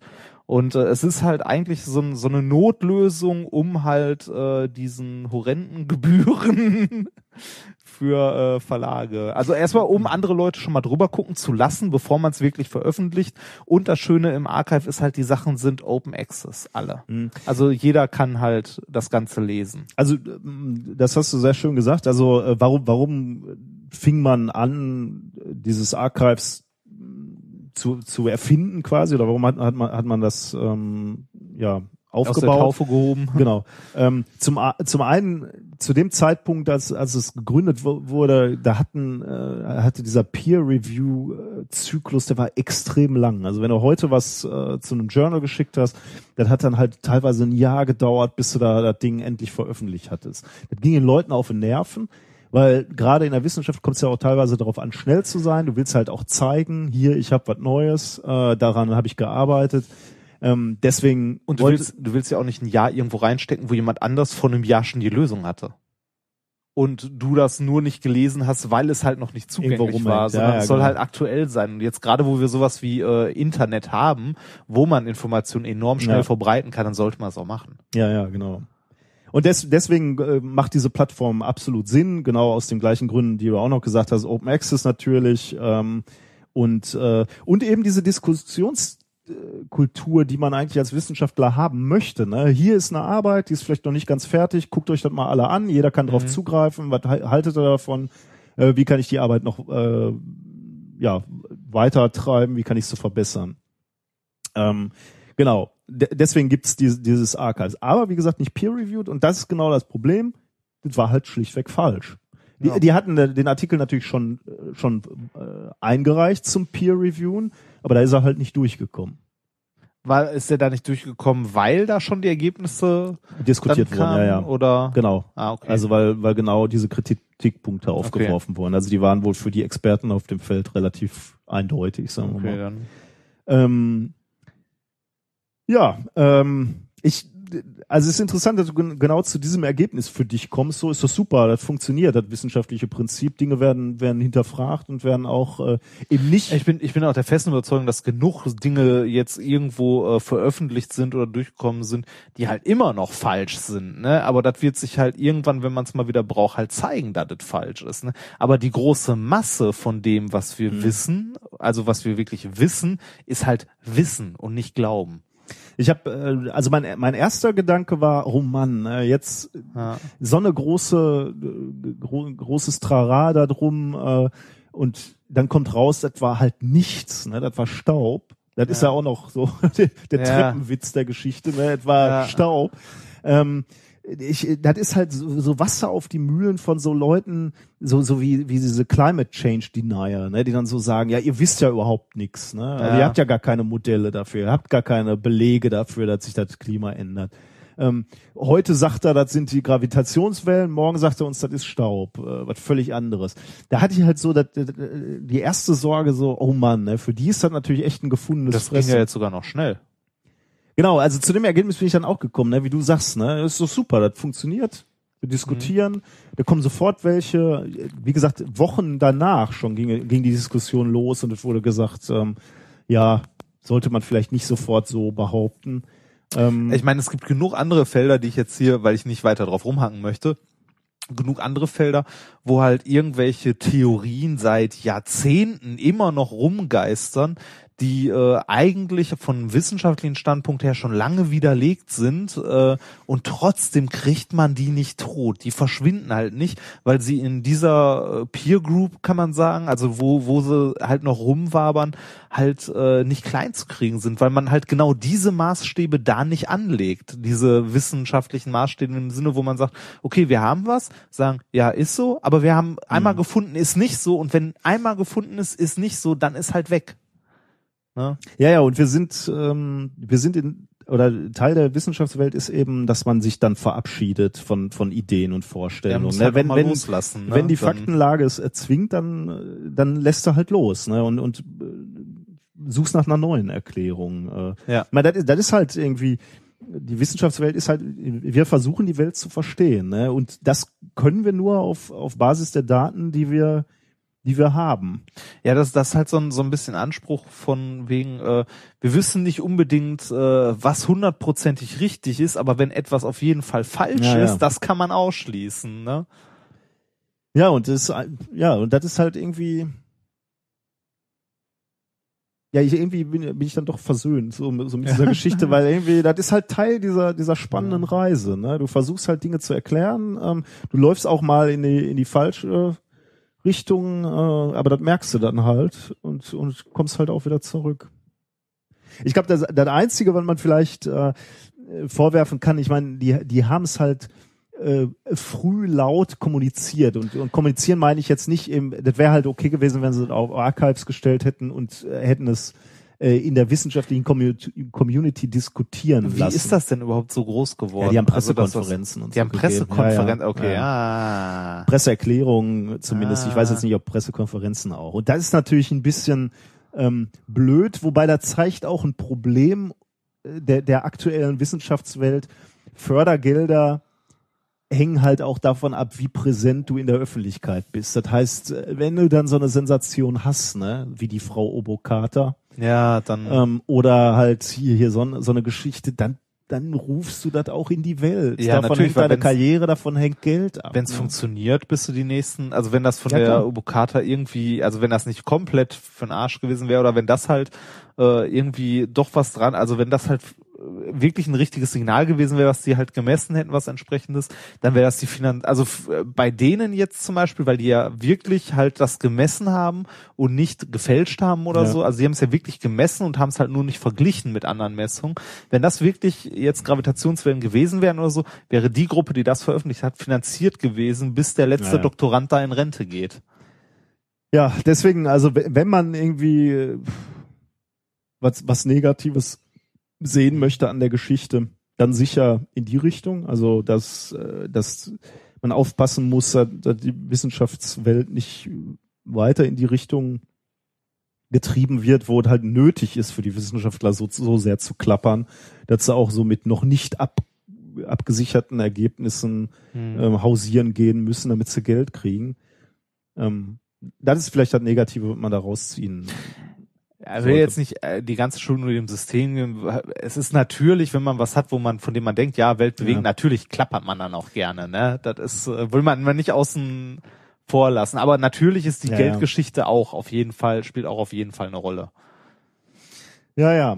Gut, also äh, Nobelpreis wieder eingepackt. Den stellen wir hier, den äh, lege ich hier wieder in die. Wenn du das nächste Mal Ja. Nobelpreise äh, anpreist, oder so, sag, sag mir vorher Bescheid, bevor wir das hier veröffentlichen. Ich will gucken, ob man auf irgendwas Wetten abschließen kann im Netz.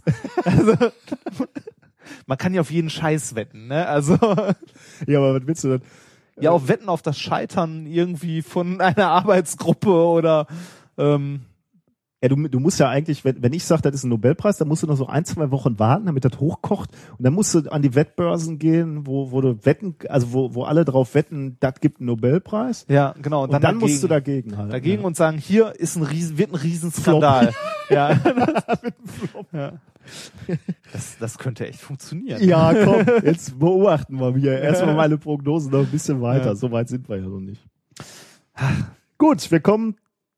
Wir, wir sind beim Ende, äh, am Ende dieser Wir, Sendung. wir sind quasi beim Ende. Ne? Ja, und da wollte ich noch kurz was äh, erzählen, worum ich in den Kommentaren zur letzten Folge Ja. gebeten wurde.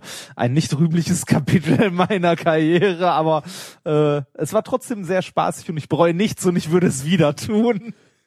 Ähm, ich war zu Gast beim ZDF und zwar ähm, beim hochkarätigen äh, Format Wieso, ZDF Wieso, in dem Unterformat die Zerleger. Und ich finde das, ich finde das, das klingt nach Schlachthof, oder? ähm, war, naja, ähm, ich, ich hab's, also ich hab's, das schon lange her. Ich hab's jetzt auch nicht an, also auch nie angesprochen, weil ich da auch nicht, also ist halt, pff, ne, Fernsehen, 10 Minuten Beitrag, ähm, findet ihr bei YouTube, wenn ihr das mal sehen wollt, ist nicht sehenswert, ist so auf einer Stufe wie Galileo. Das ist halt, das, Ah, was? Find, findest du Galileo hochwertiger? Weil du mal bei Galileo warst? genau. Wir müssen jetzt hier so. Ja, der feine Herr wird ja von öffentlich-rechtlichen Geldern bezahlt. Ich war auch mal bei Galileo, aber nicht so lange wie du. Ja, du warst als Fachmann, ne? Oder wie? Als Ich wollte, Experte. ich wollte als Experte und was haben die eingeblendet? Physiker. Ich wollte als Experte. Ich hatte ein volles Feature. Ja, das. Aber du wurdest bezahlt, ich nicht. Ja, richtig. genau. Äh, ich würde äh, von äh, vom ZDF äh, bezahlt. Das wurde übrigens produziert hochkarätig vom Spiegel. Das Ganze. Ja, das tut mir fast weh. Ja, also äh, ich habe dazu auch schon haufenweise Kommentare auf Facebook und so zu lesen. Dafür werden unsere GZ-Gelder verschwendet und dazu muss ich sagen, ja, das ist so. Ich habe einen Teil der GZ-Gelder, die ich gezahlt habe, quasi wiederbekommen. Ja, gar Ähm, nicht so wenig, oder? Also, Äh, nee, nee, war okay. Also äh, wie gesagt, äh, also wenn wenn ähm, also ich wurde auch in den Kommentaren gefragt, wie ich dazu gekommen bin. Das hat alles immer noch, das ist immer noch so der Nachhalt von diesem Science Slam Zeug, das ich gemacht habe, halt von dieser Science Slam Meisterschaft und irgendwann äh, landet man dann meine Adressbüchern von irgendwelchen Personen, dann sucht irgendjemand einen unterhaltsamen Wissenschaftler und dann klingelt bei mir irgendwie das Telefon, die fragen dann, ja, hier wir machen Sendung, bla bla, äh, hätten Sie Interesse? Hab ich so, pff, ja, warum Ja, Ja, was mich wundert, ist halt, an diesem Beitrag ist halt überhaupt kein wissenschaftlicher Anspruch. Nee, ne? genau. Jetzt Das- zersägt irgendwelche Ja, Matratzen. der, ge- ja, das ist, äh, wie, es ist, also wissenschaftlicher Anspruch ist für den Arsch. Ähm, Ja, da ist keiner. Nee, ne? genau, es ist, deswegen- es ist keiner da. Deswegen Und wundere ich mich, dass, dass die, ich meine, dann hätten sie lieber irgendwelche, das ist der Punkt. Die holen sich einen Physiker, ne, dafür. Äh, zusammen habe ich das mit dem äh, Bastian gemacht, der äh, ist Autor. Ähm, die holen sich einen Physiker, ne? Ähm, die haben mich auch gefragt zu dem einen oder anderen Sachen, so, ja, hier, das, was hältst du davon? Habe ich gesagt, ja, ist scheiße. Ähm, oder ist halt, finde ich halt nicht so interessant oder so. Also als ich die Drehbücher gelesen habe, habe ich als allererstes nochmal den Redakteur angerufen und so gesagt, so, äh, ernsthaft?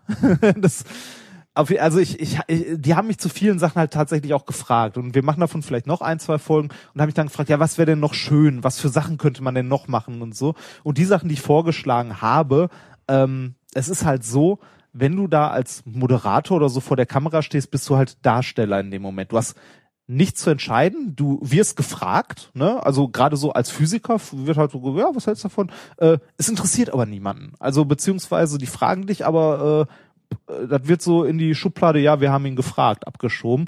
Und entscheiden tun's die gleichen Leute, die sowas immer entscheiden. Und deshalb sind diese Formate auch alle gleich, wie ich finde.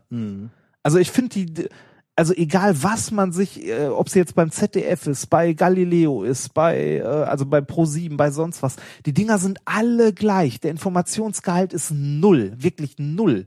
Also wenn ja, du willst halt die breite Masse irgendwie ansprechen. ja, ne? aber das ist halt die Frage. Ne? Will ich das? Muss ich das beim öffentlich-rechtlichen? Also äh, ich meine, das Also ich, ich habe mich beim bei, bei diesem Viso-Beitrag äh, bei, bei dir habe ich mich halt gewundert, weil also der bei, bei Galileo ist ja klar, der Anspruch ist Unterhaltung, Ja, nicht mehr. richtig. Bei Wieso hätte ich halt gedacht, äh, da soll irgendwas äh, irgendeine Information dann bei Ja, rauskommen. Ne? Meinetwegen äh, in, äh, unterhaltend, klar, aber am Ende sollte irgendeine Information da sein. Aber die ist null, nix. Also g- gering, Also nicht- sagen wir mal. ja, Null äh, vielleicht nicht, ja, aber okay, aber die ist, die ist gering. Ähm, ich muss sagen, äh, die Leute, mit denen ich das gemacht habe, Regisseur und so, die sind alle super nett Ja, ja, und haben sich auch ja. super viel Mühe gegeben. Ich hatte auch richtig viel Spaß. Also es hat vier Tage insgesamt gedauert, äh, das Aufnehmen und so. Und äh, ich hatte echt super viel Spaß daran. Äh, wie gesagt, ich würde es auch wieder machen. Ich mache es demnächst wahrscheinlich auch nochmal für ein, zwei andere Sachen.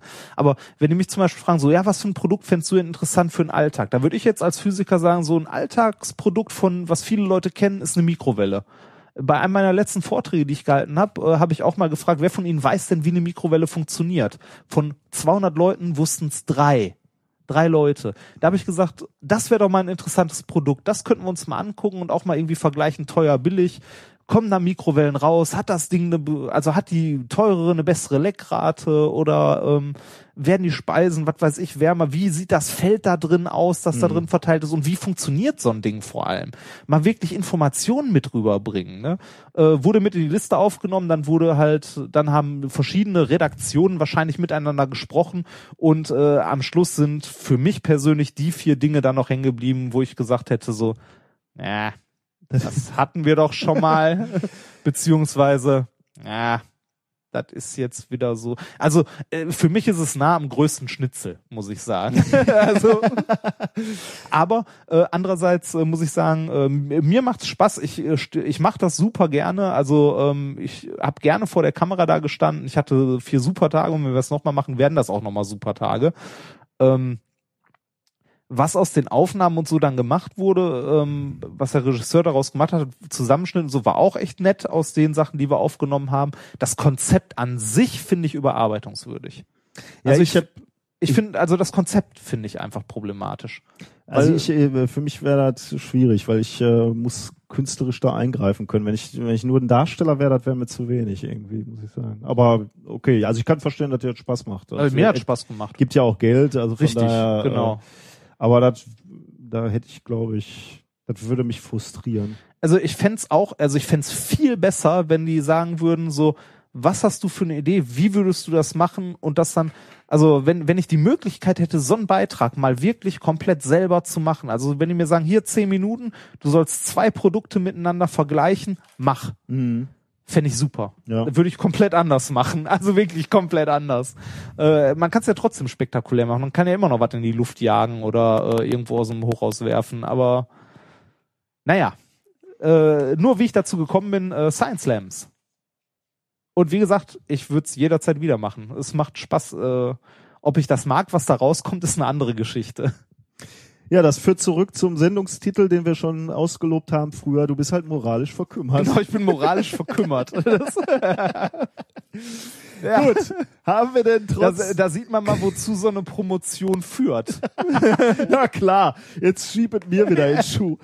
Ich habe nicht, ich habe es nicht dir in die Show geschoben, sondern der Promotion. Okay. Dass du das direkt auf dich beziehst. Haben wir denn heute So. was gelernt, damit du nicht ganz äh, ungebildet äh, Äh, Jetzt bin ich plötzlich ungebildet. Was ist das denn bitte? Nur weil ich einmal bei Wieso.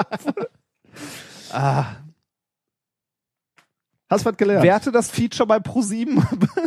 ja, natürlich habe ich was gelernt. Und zwar, ähm, falls ich morgens äh, aufwache und doch aus Versehen schon Ei gekocht habe, kann ich das im Badezimmer rückgängig machen, indem ich Harnsäure hinzufüge. und zentrifugieren Und- ne, quasi, ja, ja. oder mit dieser Ja. speziellen Apparatur. Ja. Und wie ich nochmal hinzufügen möchte, auch Ja. das Ei in der Sauna funktioniert vermutlich, ähm, allerdings langsamer aus den von uns erwähnten Gründen. Oder anders ausgedrückt, äh, diese Studie rettet Hamsterleben. Stimmt, weibliche Ja, sozu- ja. sogar noch, ne? Ähm, du hast uns gezeigt und auch akustisch äh, demonstriert, dass Affen ja eine gem- gemeinsame Sprache haben und die auch lernen können, also von, von Stamm zu Stamm. Spricht man von Affenstämmen? Gruppen? Gruppe zu Gruppe? Sprache? Mal? Rotten sind's bei Hunden, oder? Könnte sein, ja. Gruppen wahrscheinlich. Ja, äh, ja äh, ich habe von dir heute noch erfahren, warum hier in Europa die Sechserpackung McNuggets immer links neben der Neuner-Packung McNuggets steht. Warte mal, das, aber jetzt, wo du das sagst, ne, bei diesen, bei beim äh, bei McDonald's und so, wenn wenn da gezeigt wird, der der Single, äh, Single, Ja. Double und Triple Burger Ja. geht immer von links nach rechts. Das ist ne? übrigens die größte Verarsche überhaupt, ne? Wie? Äh, Ja, der Single, äh, Double und Triple. Der Single kostet ein Euro, der Double glaube ich zwei und der Triple drei. So, ein Triple Burger oder drei einzelne Cheeseburger? Ja gut, also da äh, gut, aber äh, dann sind es natürlich wieder clever, weil sie offensichtlich sagen, rechts ist mehr, mehr ist besser. Ich nehme den. Ja, ja, Völlig ja. egal, ob der ein Ja. Euro kostet oder drei. Ja, stimmt. Ähm, ja, und du hattest uns noch gezeigt, wie uns Computer oder virtuelle Welten, äh, wie die auch unser Meinungsbild beeinflussen können, vermutlich. Ja.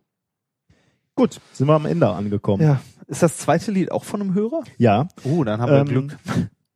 Äh, warte mal, da hatte ich mir auch was. Äh, das ist irgendwie äh, charmant, sagen wir mal. Also äh, äh, ich weiß, ihr haltet nicht viel von unserer Musik, aber das, das ist insofern charmant, Der als Titel ist schön. ähm, es heißt, also der Titel ist How Nice to be a Physicist.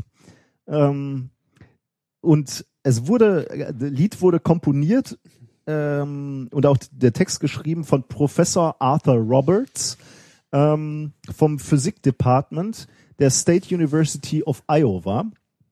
Und zwar äh, 1947. Was? Ja, aufgenommen äh, mit Studenten und äh, ja, äh, Fakultätsmitgliedern. Die haben es halt eingesungen und eingespielt und äh, die haben das tatsächlich auf eine LP, auf eine Schallplatte gepresst. Ähm, Frage, ähm, was hat der geforscht?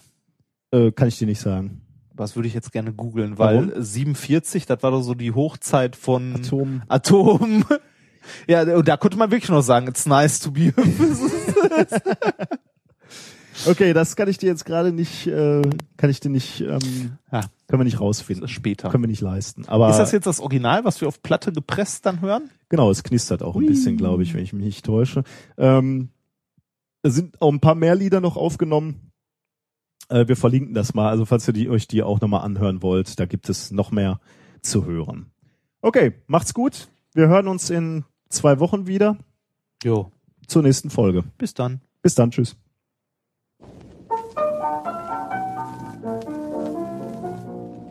Nice to be a physicist in 1947.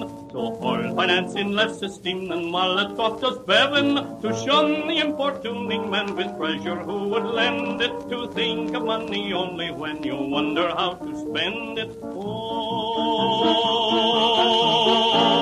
research is long and time is short. Fill the shelves with new equipment, order it by carload shipment. Never give a second thought. You can have whatever can be bought.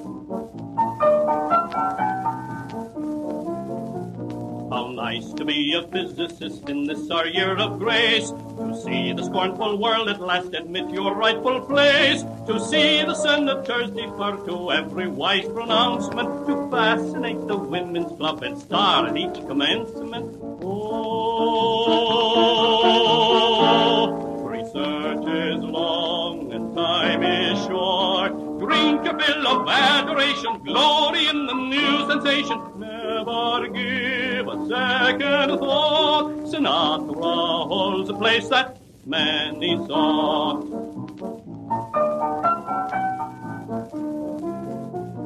But have you sought a physicist and place for him to dwell? And searched the town in vain to find a vacant dungeon cell? Or tried to teach a thousand students who can't do a sum? The girls who'd like to be Greer Garson finding radium? Oh, research is long and time is short. For the thesis dry the student, physics was his choice imprudent. Never give a second thought. Brains are still a thing that can't be bought.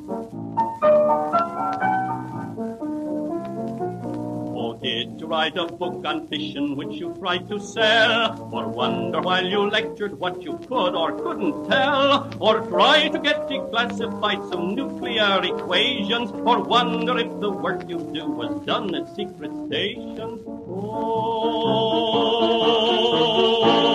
research is long and time is short.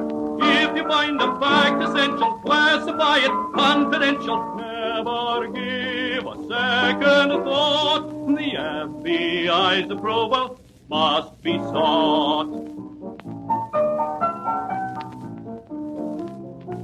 How nice to be a physicist in 1947. How nice. How long do you think it would take to learn something about uh, butterflies?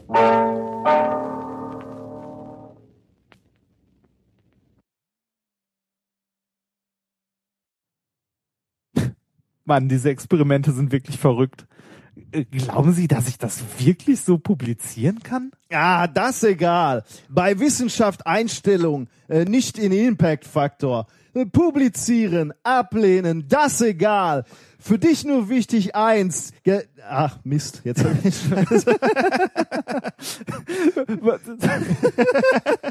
Was? Was ist? Wa- Warum klingt Mr. Miyagi wie Trapattoni? Weil das war gerade Trapattoni. Ich, hab- ich habe gerade Karate gesehen, wie er neben einem weißen kleinen Mann herläuft, Ja. einem kleinen weißen Italiener.